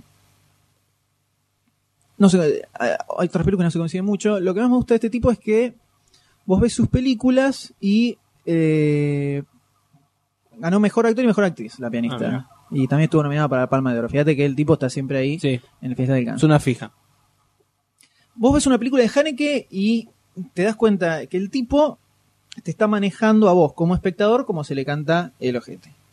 Eh, es, un, es un director muy poco improvisado, digamos, en lo que hace. Esto es lo que yo veo. Yo, Como espectador. Yo veo el tipo como espectador con las tres películas que vi de él, que es Funny Games, Calle y, y La Cinta Blanca.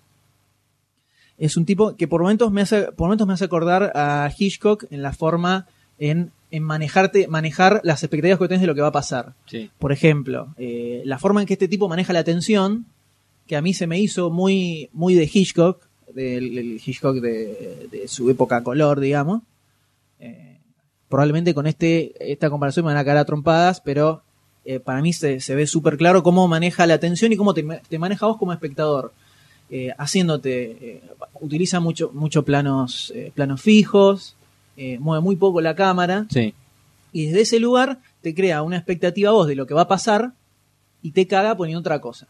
Entonces, Te va es como que, sí. claro, es como que las películas de Haneke tienen, eh, momen- tienen muchos momentos de no, hijo de puta, viste que Sí, de, sí, de- de hacerte así y te como que te rompe totalmente con la, la onda con la que venías viendo la película. Para bien, digo, no, no así, no mal que te saca del clima, sino que al contrario, venís como muy metido, muy metido, y de repente, ¡fra! te pega un palazo en la cabeza que te deja como loco de lo que estás viendo.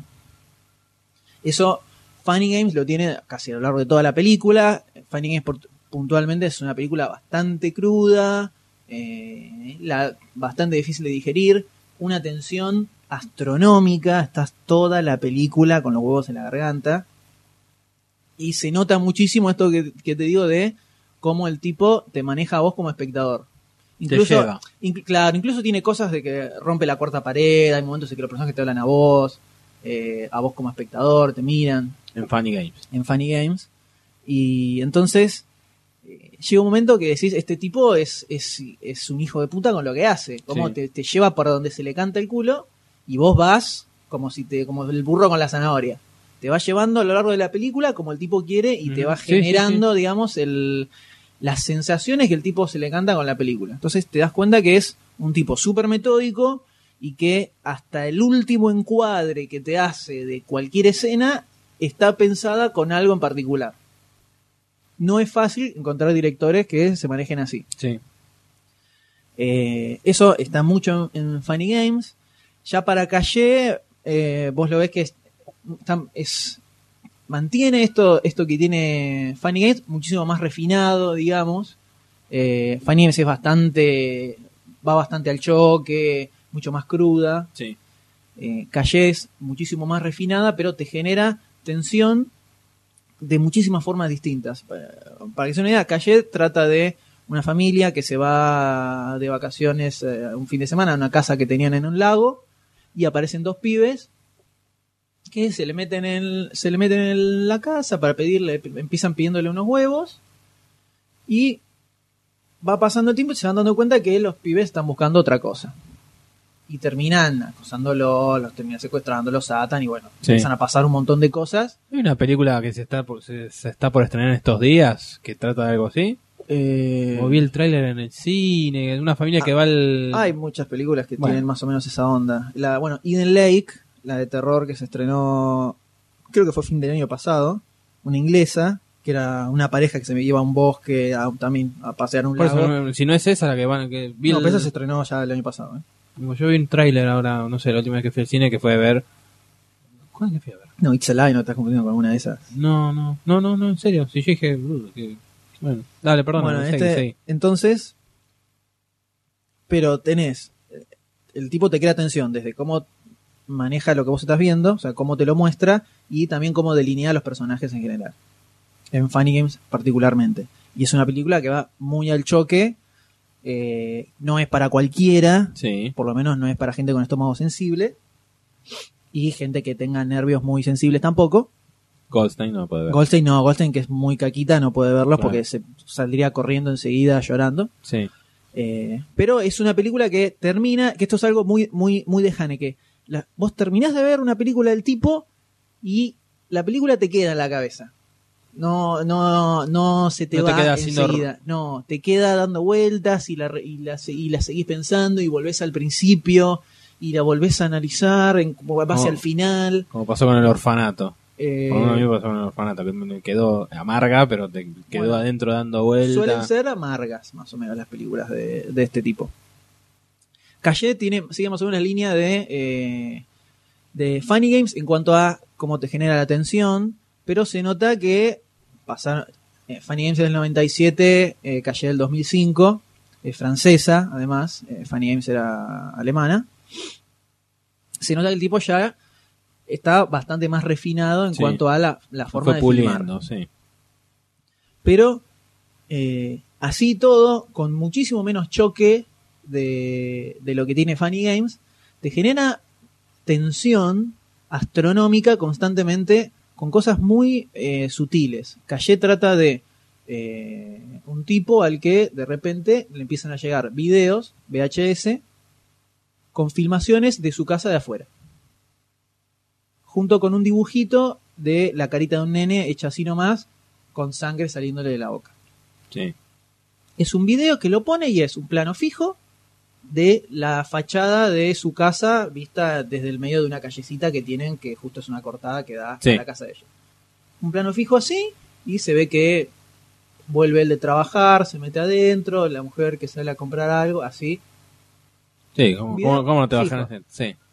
te pone un poquito nerviosito. Bueno, y así se va desarrollando toda la película sobre de dónde salen estos videos, por qué se los mandan a él, qué tienen que ver con una cuestión del pasado que tiene él metida. Eh, y tiene también estos momentos, este, eh, por lo menos en Calle hay un momento, por lo menos en particular, que todos los que ven la película saben de qué les estoy diciendo, que también, pa, te vea palazo en la cabeza. Que el tipo te va, te va llevando, te, sí, puede ser, bueno, una, una escena normal de las que ya viste, y de repente, boom, te mete una cosa que te descoloca totalmente y te deja dando vueltas en el medio de la silla. Sí. Como llamémosle el efecto Haneke, digámosle. Eh, el efecto Haneke. Cuando pasamos ahora a, eh, a la cinta blanca. Después de Calle hizo, hizo su remake en Estados Unidos de Funny Games. Que digamos que es la película que lo- lo- lo- le dio bastante renombre. Por lo menos yo recién lo conocí con, con Funny Games. Eh, hizo la remake norteamericana y La cinta blanca es una nueva película alemana, después de la francesa que fue Calle, donde lo que hace es remontarse a la, la Alemania pre-Primer Guerra Mundial, Sí, 1910, 1913, por ahí. por ahí más o menos, a una aldea normal donde hay un varón que es el que más o menos el dueño de las tierras y toda una serie de campesinos y, y hay un profesor, hay un médico, así como Sacerdote. que se mane- que viven y trabajan ahí en el medio de toda esa Sí. aldea. Una comunidad, sea. Una comunidad, exacto. Película filmada en blanco y negro. Que lo, el comentario que hacen muchos es que te muestra cómo en realidad. Eh, ge- generalmente ese, ese tipo de historias de la, de la sociedad alemana, lo mal que estaban, digamos, suele llevarse al periodo entre guerras, generalmente. Sí. Te muestran cómo Alemania estaba hecha mierda, había mucho quilombo social, mucho bardo, que fue lo que Desencadenó. desencadenó en el nazismo y todo, y que la gente eh, reaccionara, no todos, pero digamos que la- muchos reaccionaron positivamente a Sí. eso. Lo que Haneke te muestra, o algo que interpretan muchos con eso, es que en realidad eso es algo que venía mucho, de mucho antes. Que no como resultado de, de Hitler, Claro, sí. no, no, o resultado de la Primera Guerra Mundial y todo el quilombo No. económico que, Que se fue gestando de a poquito. Sino que era algo que venía antes que tenía que ver con eh, una especie de germen social que se fue que fue marcando al- a, esa generación que son chicos justamente en la película esta de la cinta blanca. Sí. Lo que tenemos es un pueblo, eh, como en- también en mu- muchísimo le ponían la, la- es la famosa pueblo chico infierno grande. Tenés eh, un relator que es uno de los protagonistas de la historia, que vos lo ves, que es el profesor, que te va contando lo que él vivió en ese pueblo en los años que estuvo, que estuvo viviendo ahí. Sí. Empieza a haber una serie, de, una serie de accidentes o que después se dan cuenta que eran más bien ataques, que empiezan a tener algunos de los personajes que, Como castigo. que ven ahí. No, ataques, simplemente. Bueno. Eh, donde eh, no se sabe quién, quién es que, el que los administra tampoco. Y todo esto se va, se va, va ocurriendo en el medio de eh, cómo te muestra él la forma que se manejaba este pueblito. Vas viendo las, digamos, eh, barrabasadas que hacen los padres con sus hijos en la forma en que los educan. Tenés al pastor de la aldea, que tiene, no sé, todos tienen como 38 mil hijos casi, generalmente. El pastor de la aldea, cómo maneja a sus hijos, no muy bien, obviamente. El médico que de la nena. eh, tenés como toda una listita de eh, barrabasadas Sí, que sí, hacen sí. Estos, esta gente con Chicos. con sus chicos. Eh, todo en medio de esta atmósfera, en un blanco y negro espectacular, porque eso, otra de las características de Haneke es que el tipo filma excelentemente bien todas sus películas, es, haces un cuadro con cada uno de los encuadres que el tipo hace, y acá en, en un blanco y negro que no se ve artificial, como Sí. pasa hoy en día con, los- con el blanco y negro, eh, el blanco y negro suma absolutamente a lo que es la atmósfera de la película. Esta, esta película a color no, no, no sirve. Sí. No sirve igual que funciona en blanco y negro. Es parte de la historia. Es parte, exactamente. El hecho de que la película sea en blanco y negro es parte fundamental de la historia. Ahora, a lo que vamos es. eh, es tan grosa como la, como la plantean. Es la obra maestra de Haneke. Es un peliculón eh, tan grande. Tiene cosas que llevan para ese lado, pero tiene otras que para mí le faltaron para ponerla en ese nivel Sí. de lo que es la filmografía de Haneke, que vi nada más dos películas, tanto Funny Games como Calle me parecen superiores a lo que es la cinta blanca. ¿Por qué? Principalmente lo que le falta es esto que te digo de el efecto Haneke. Vos ves la película y en ningún momento llega a... El cachetazo. eh, claro, en ningún momento llega el cachetazo. Es como que, eh, que obviamente, eh, yo creo que es parte de la intención de la película, pero es algo que yo sentí que faltaba, que eh, vos sos medio como un boyer en realidad, vas viendo, te vas metiendo un poquito, más allá de que tenés a alguien que te relata, el tipo no es no te relata todas las cosas porque no las presenció todas, Sí. entonces vos te vas metiendo como en la casa de cada uno, viendo las, las cosas que hacen, pero el tipo siempre te da un vistazo nada más. En ningún momento justamente te, te da la cachetada Haneke Sí, sí, sí. que te tira en, en- que te tiró por lo menos en Funny Games y en Calle y creo que en las, en las anteriores también eh, que el tipo te daba así el, el revés siempre. Entonces, desde ese lado es como que yo, por lo menos, esperaba que la película fuera un poco más heavy desde ese lugar. Me pareció como que el hecho de mostrarte, esto es, medio spoiler, pero no es, no es lo que hace tanto a la, a la- a la película. Igual los que le van a prestar atención a esto, en general, son que ya la vieron. Eh, qué sé yo, que te ponga que el tipo toqueteaba a la nena, vos te das cuenta a los cinco minutos de película. Entonces, cuando llega la escena donde te muestran eso, no, no, no es que te genere un choque ni te sume nada a algo que vos ya sabías. Y para mí, por lo menos a mí me parece que hubiera sumado más si lo hubiera eh, seguido insinuando, Sí. más que mostrarte una parte donde se ve que los agarra medio infraganti, sin mostrarte nada gráfic- gráfico, digamos, sí, sí. se ve que estaba en esa, en esa situación. No suma nada. Y así con varias otras cosas. Es como que eh, se ve que los, los niños tienen algunos problemitas. Obviamente nunca se sabe eh, quiénes eran los que realizaban estas cosas, pero te dan a entender que eran los nenes. Sí. Eh, sí, nunca se, se termina de elucidar, pero hay muchas referencias que te tiran a eso. Pero en ningún momento es como que te, te- como que te llega a generar algo tan chocante que verdaderamente te tiren en la cara a lo heavy que era eso. Como que se queda, se- eh, pareciera que, que trató de ser como más prolijito Sí. Por el hecho de que, bueno, en blanco y negro, viste, muy, como muy para festival. Como que está ahí y siempre como que se queda más o menos ahí, que se asoma, que te plantea esta escena, esta otra, y nunca te tira el revés, que yo por lo menos estaba esperando a ver, bueno, a ver acá, acá, acá te da, acá me da con un coso. Si bien tiene, tiene escenas que son increíbles, como una escena donde el, el tipo este, el, Varón. no, el, Doctor. el pastor que faja a dos de los hijos, que también, bueno, esto también es otro de los sellos de este tipo que juega mucho con lo que pasa fuera de cámara. Sí. Vos tenés un plano y de repente, porque vas escuchando y sabés qué está pasando, el tipo te cuenta otra cosa que vos no es lo que estás viendo. Y eso a vos te genera, por un lado, una incomodidad bastante grande, porque vos sabés que está pasando algo y el hecho de no poder verlo te pone incómodo, y tensión, sobre todo. El tipo, sus películas lo que tiene es tensión a full. Te tiene agarrado como él quiere. En, Funny Games hay dos escenas que, funcionan así, que son increíbles, increíbles. Calle tiene un poquito de eso, y acá en la cinta blanca pareciera que está hecho muy a medio a propósito. Porque hay partes en que cuando le, el pastor este, que le, los faja al, hijo y a la hija, a los dos mayores de los que tiene, eh, Que se ve en el tráiler. Se ven el... eh, ¿cómo No cuando lo faja, pero la, con la, la consecuencia. Se ve el antes o el despu- después de eso. ¿Te te acordás cómo era la escena? Y están los dos, una nena y un nene, Sí. que en alemán calculo que dirán perdón papi o disculpa. Que estaban en papá". un comedor. Sí. Esa es, la, esa es antes. Bueno, De ahí le dice que al día siguiente los va a fajar.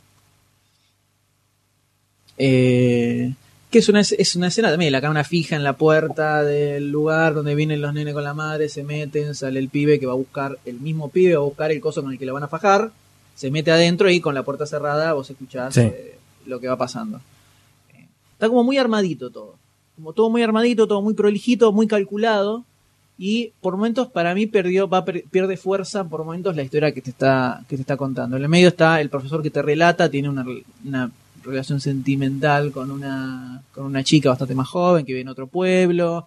Tenés el doctor que se relacionaba con la partera del pueblo después que falleció su esposa, que es un hijo de puta. El pastor que es eh, un, represor total de sus hijos. El varón que es bastante nabo y encima medio cornudo. Eh, un montón de escenitas así, que ninguna es muy heavy. Como para tener el cachetazo Haneke, Sí. digamos. Entonces, desde su lugar es como que el tipo se frena, parecía eh, como que el tipo se frenó para hacerla prolijita, linda, para ganar, o sea, es muy Cans, digamos. Eh, es- el secreto de los ojos es muy Oscar, por la forma que tiene, que es más comercial, mucho más digerible, eh, la la- es mucho más fácil de ver. Es como que el Cinta Blanca es muy, es muy Cans en, cómo está hecha. No otro nivel, porque son, son muy distintas, ¿no? La verdad que no puedes comparar Ah, las, apuntada a las películas, nivel, pero claro, pero es como que tiene cositas muy calculaditas así para, para festival y, y no es algo que yo, por lo menos, yo le encontré en tanto en Funny Games como en Calle. Es, es como que las, las, las noto como mucho más personales y más viscerales incluso que la cinta blanca, que está filmada como los dioses, o sea, es una película, la película está buena, ¿eh? capaz que parece que digo que el- el- me pareció mala, la película está buena. Me parece que Calle, tanto Calle como Games están un nivel más arriba para mí de, de lo que es el nivel de Haneke.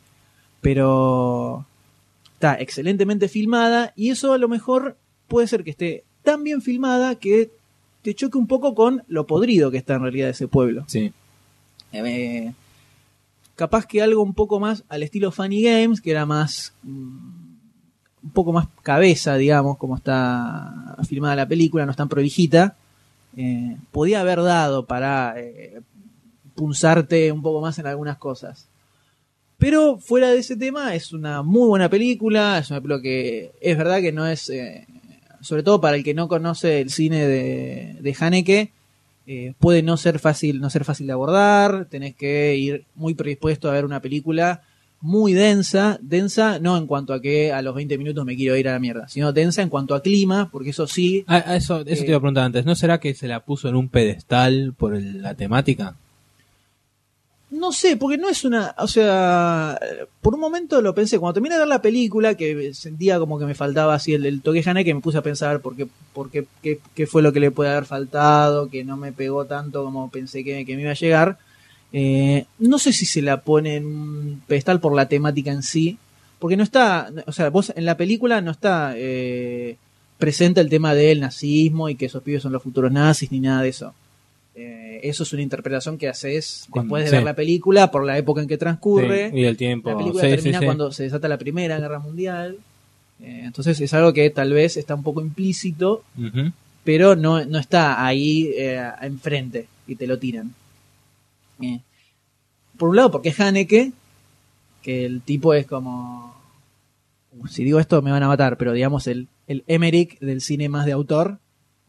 Eh, el tipo, sabes que el tipo te trae una película y la película va a estar buena, va a estar grosa, sabes la línea que sigue el tipo y sabes el tipo de cine que hace Haneke que garpa en cualquier cosa que haga. Sabes que garpa. Incluso la Funny Games norteamericana, que no la vi porque no me interesa ver lo mismo con actores yankees, quienes la han visto le- les ha parecido muy grosa.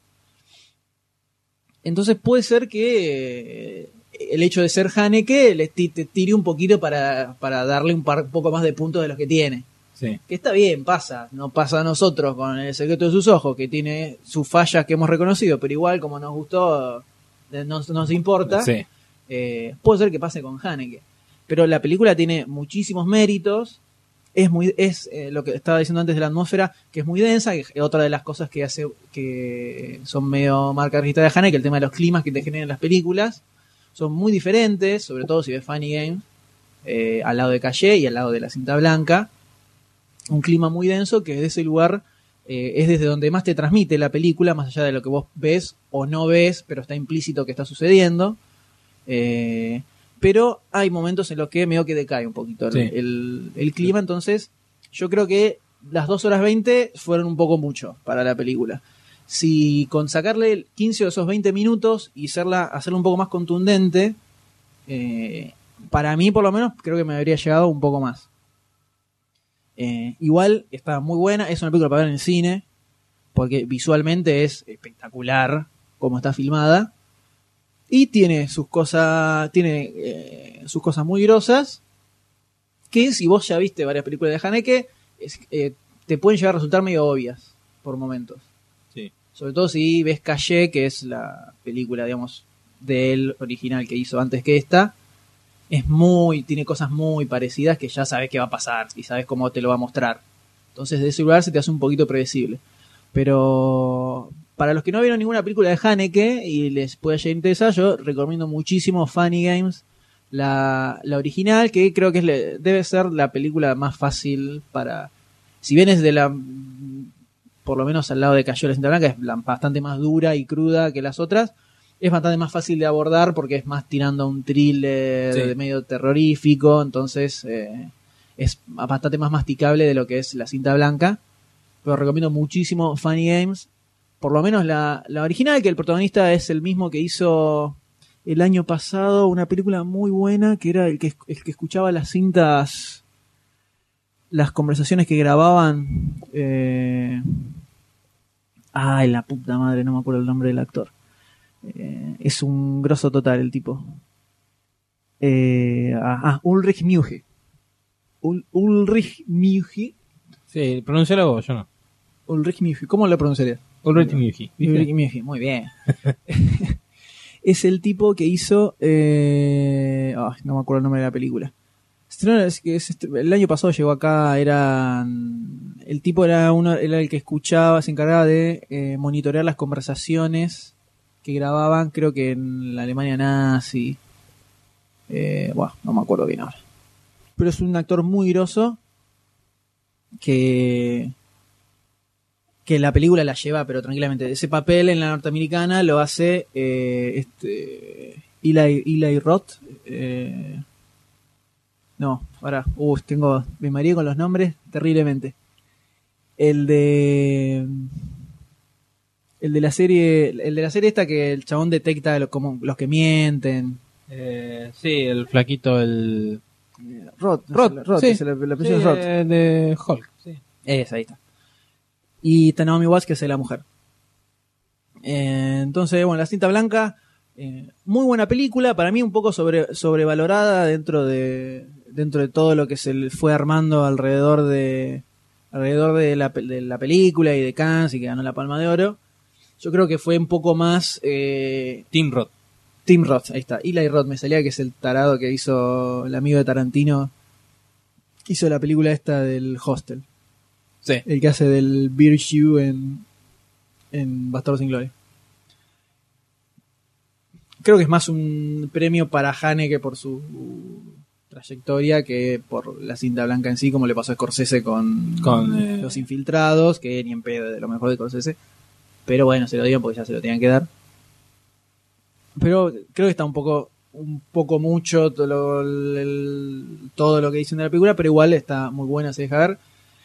Recomiendo mucho Funny Games y Calle, por supuesto. Funny Games es bastante más accesible. Calle es, es más en la línea de la cinta blanca, no tan densa y difícil de abordar a lo mejor si no conoces mucho el cine de Haneke. Pero igual es muy buena, está buena para ver en el cine, así que es recomendable para cortar un poco con el Clash. ¿Te ves un Clash the Titans? Después Sí. te, te co- te comes un- un cinta- una cinta blanca o un Funny Games. Estás hecho, pero sabes, para ir a la camita tranquilo. Así que. El combo M. El combo M, sí. Me extendí como un animal, pensé que lo iba a cerrar antes, pero bueno. Eh, y ya está. Más no podemos hablar, me duele No. un poco la garganta. Y digo, habla mucho usted, ¿vio? Sí, eh, Usted pero bueno. tiene labia Eh, fácil. te dije que fuera a ver la película, no la viste, jodete. ¿viste? Es que tuve días ocupados. Sí, famosos días ocupados. Famosos Se, días cor- se cortó la luz, la facultad, Bueno, cumpleaños. llora, llora. Si querés llorar, llora. Pero así está. Y sí lo tenemos a Goldstein desaparecido en acción. Pobrecito. Dicen, dicen, otra de las cosas, dicen que dicen, como dice el tango, que ante el triunfo del Doctor D en las fichas, el tipo dijo, Pasó la clandestinidad. no, ya estaba en la esclavidad y bajó los brazos. Se alcanzó. Dijo, ya está, no, no puedo. Contra esto, no- contra la grositud del D no puedo. Y, me está se quedó. gordo otra vez. Me pone una mano, me mata. Estás interpretando mucho. Claro. Eh, como que el tipo dijo, no, no, contra esto no puedo, y, y se bajó. Dice, Claro. no, ya está, Se me retiro. Se retiró, se comió los mocos. Claro. Que no es raro de Goldstein, es medio... Sí, eh, medio que se lo sí, saca, se lo saca y se lo mete después con el dedito.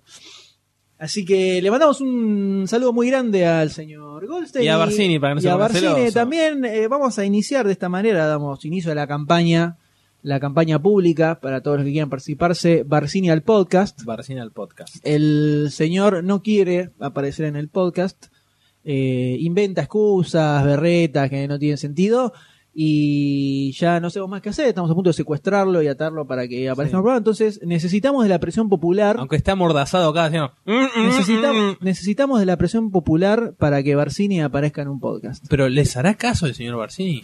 No lo sé, pero por lo menos le vamos a hinchar un poco las bolas, ¿no? o sea, algo, para algo va a servir. La vas a pasar bien, Barcini. Vení. Así que eh, inicie la campaña Barcini al podcast.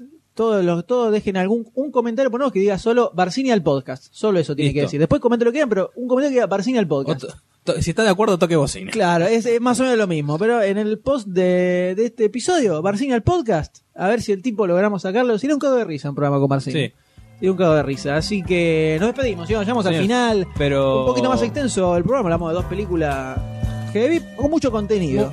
Habló más de la cinta blanca que. Que, que- y que, Que- que la solita no, da, sí, no da para mucho que hablar. Este, pero antes de irnos, que no se olviden de pasar por facebook.com barra demasiado cine. Muy bien, sabe muy ahora, bien. eh? ¿Cómo la tiene? Practi- la practica todos los días. Se levanta a la mañana, se mientras sale los dientes y dice Facebook.com barra demasiado cine.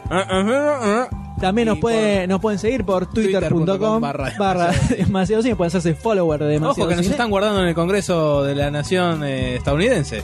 Todos los mensajes de Twitter hoy lo leí y los guardan en el Congreso de la Nación. ¿Ah, sí? En el Ah. Congreso, el museo del Congreso. Mirá vos qué grosso, che. Estamos en el- Vamos a quedar mirá dónde llegamos. para eh? la posteridad.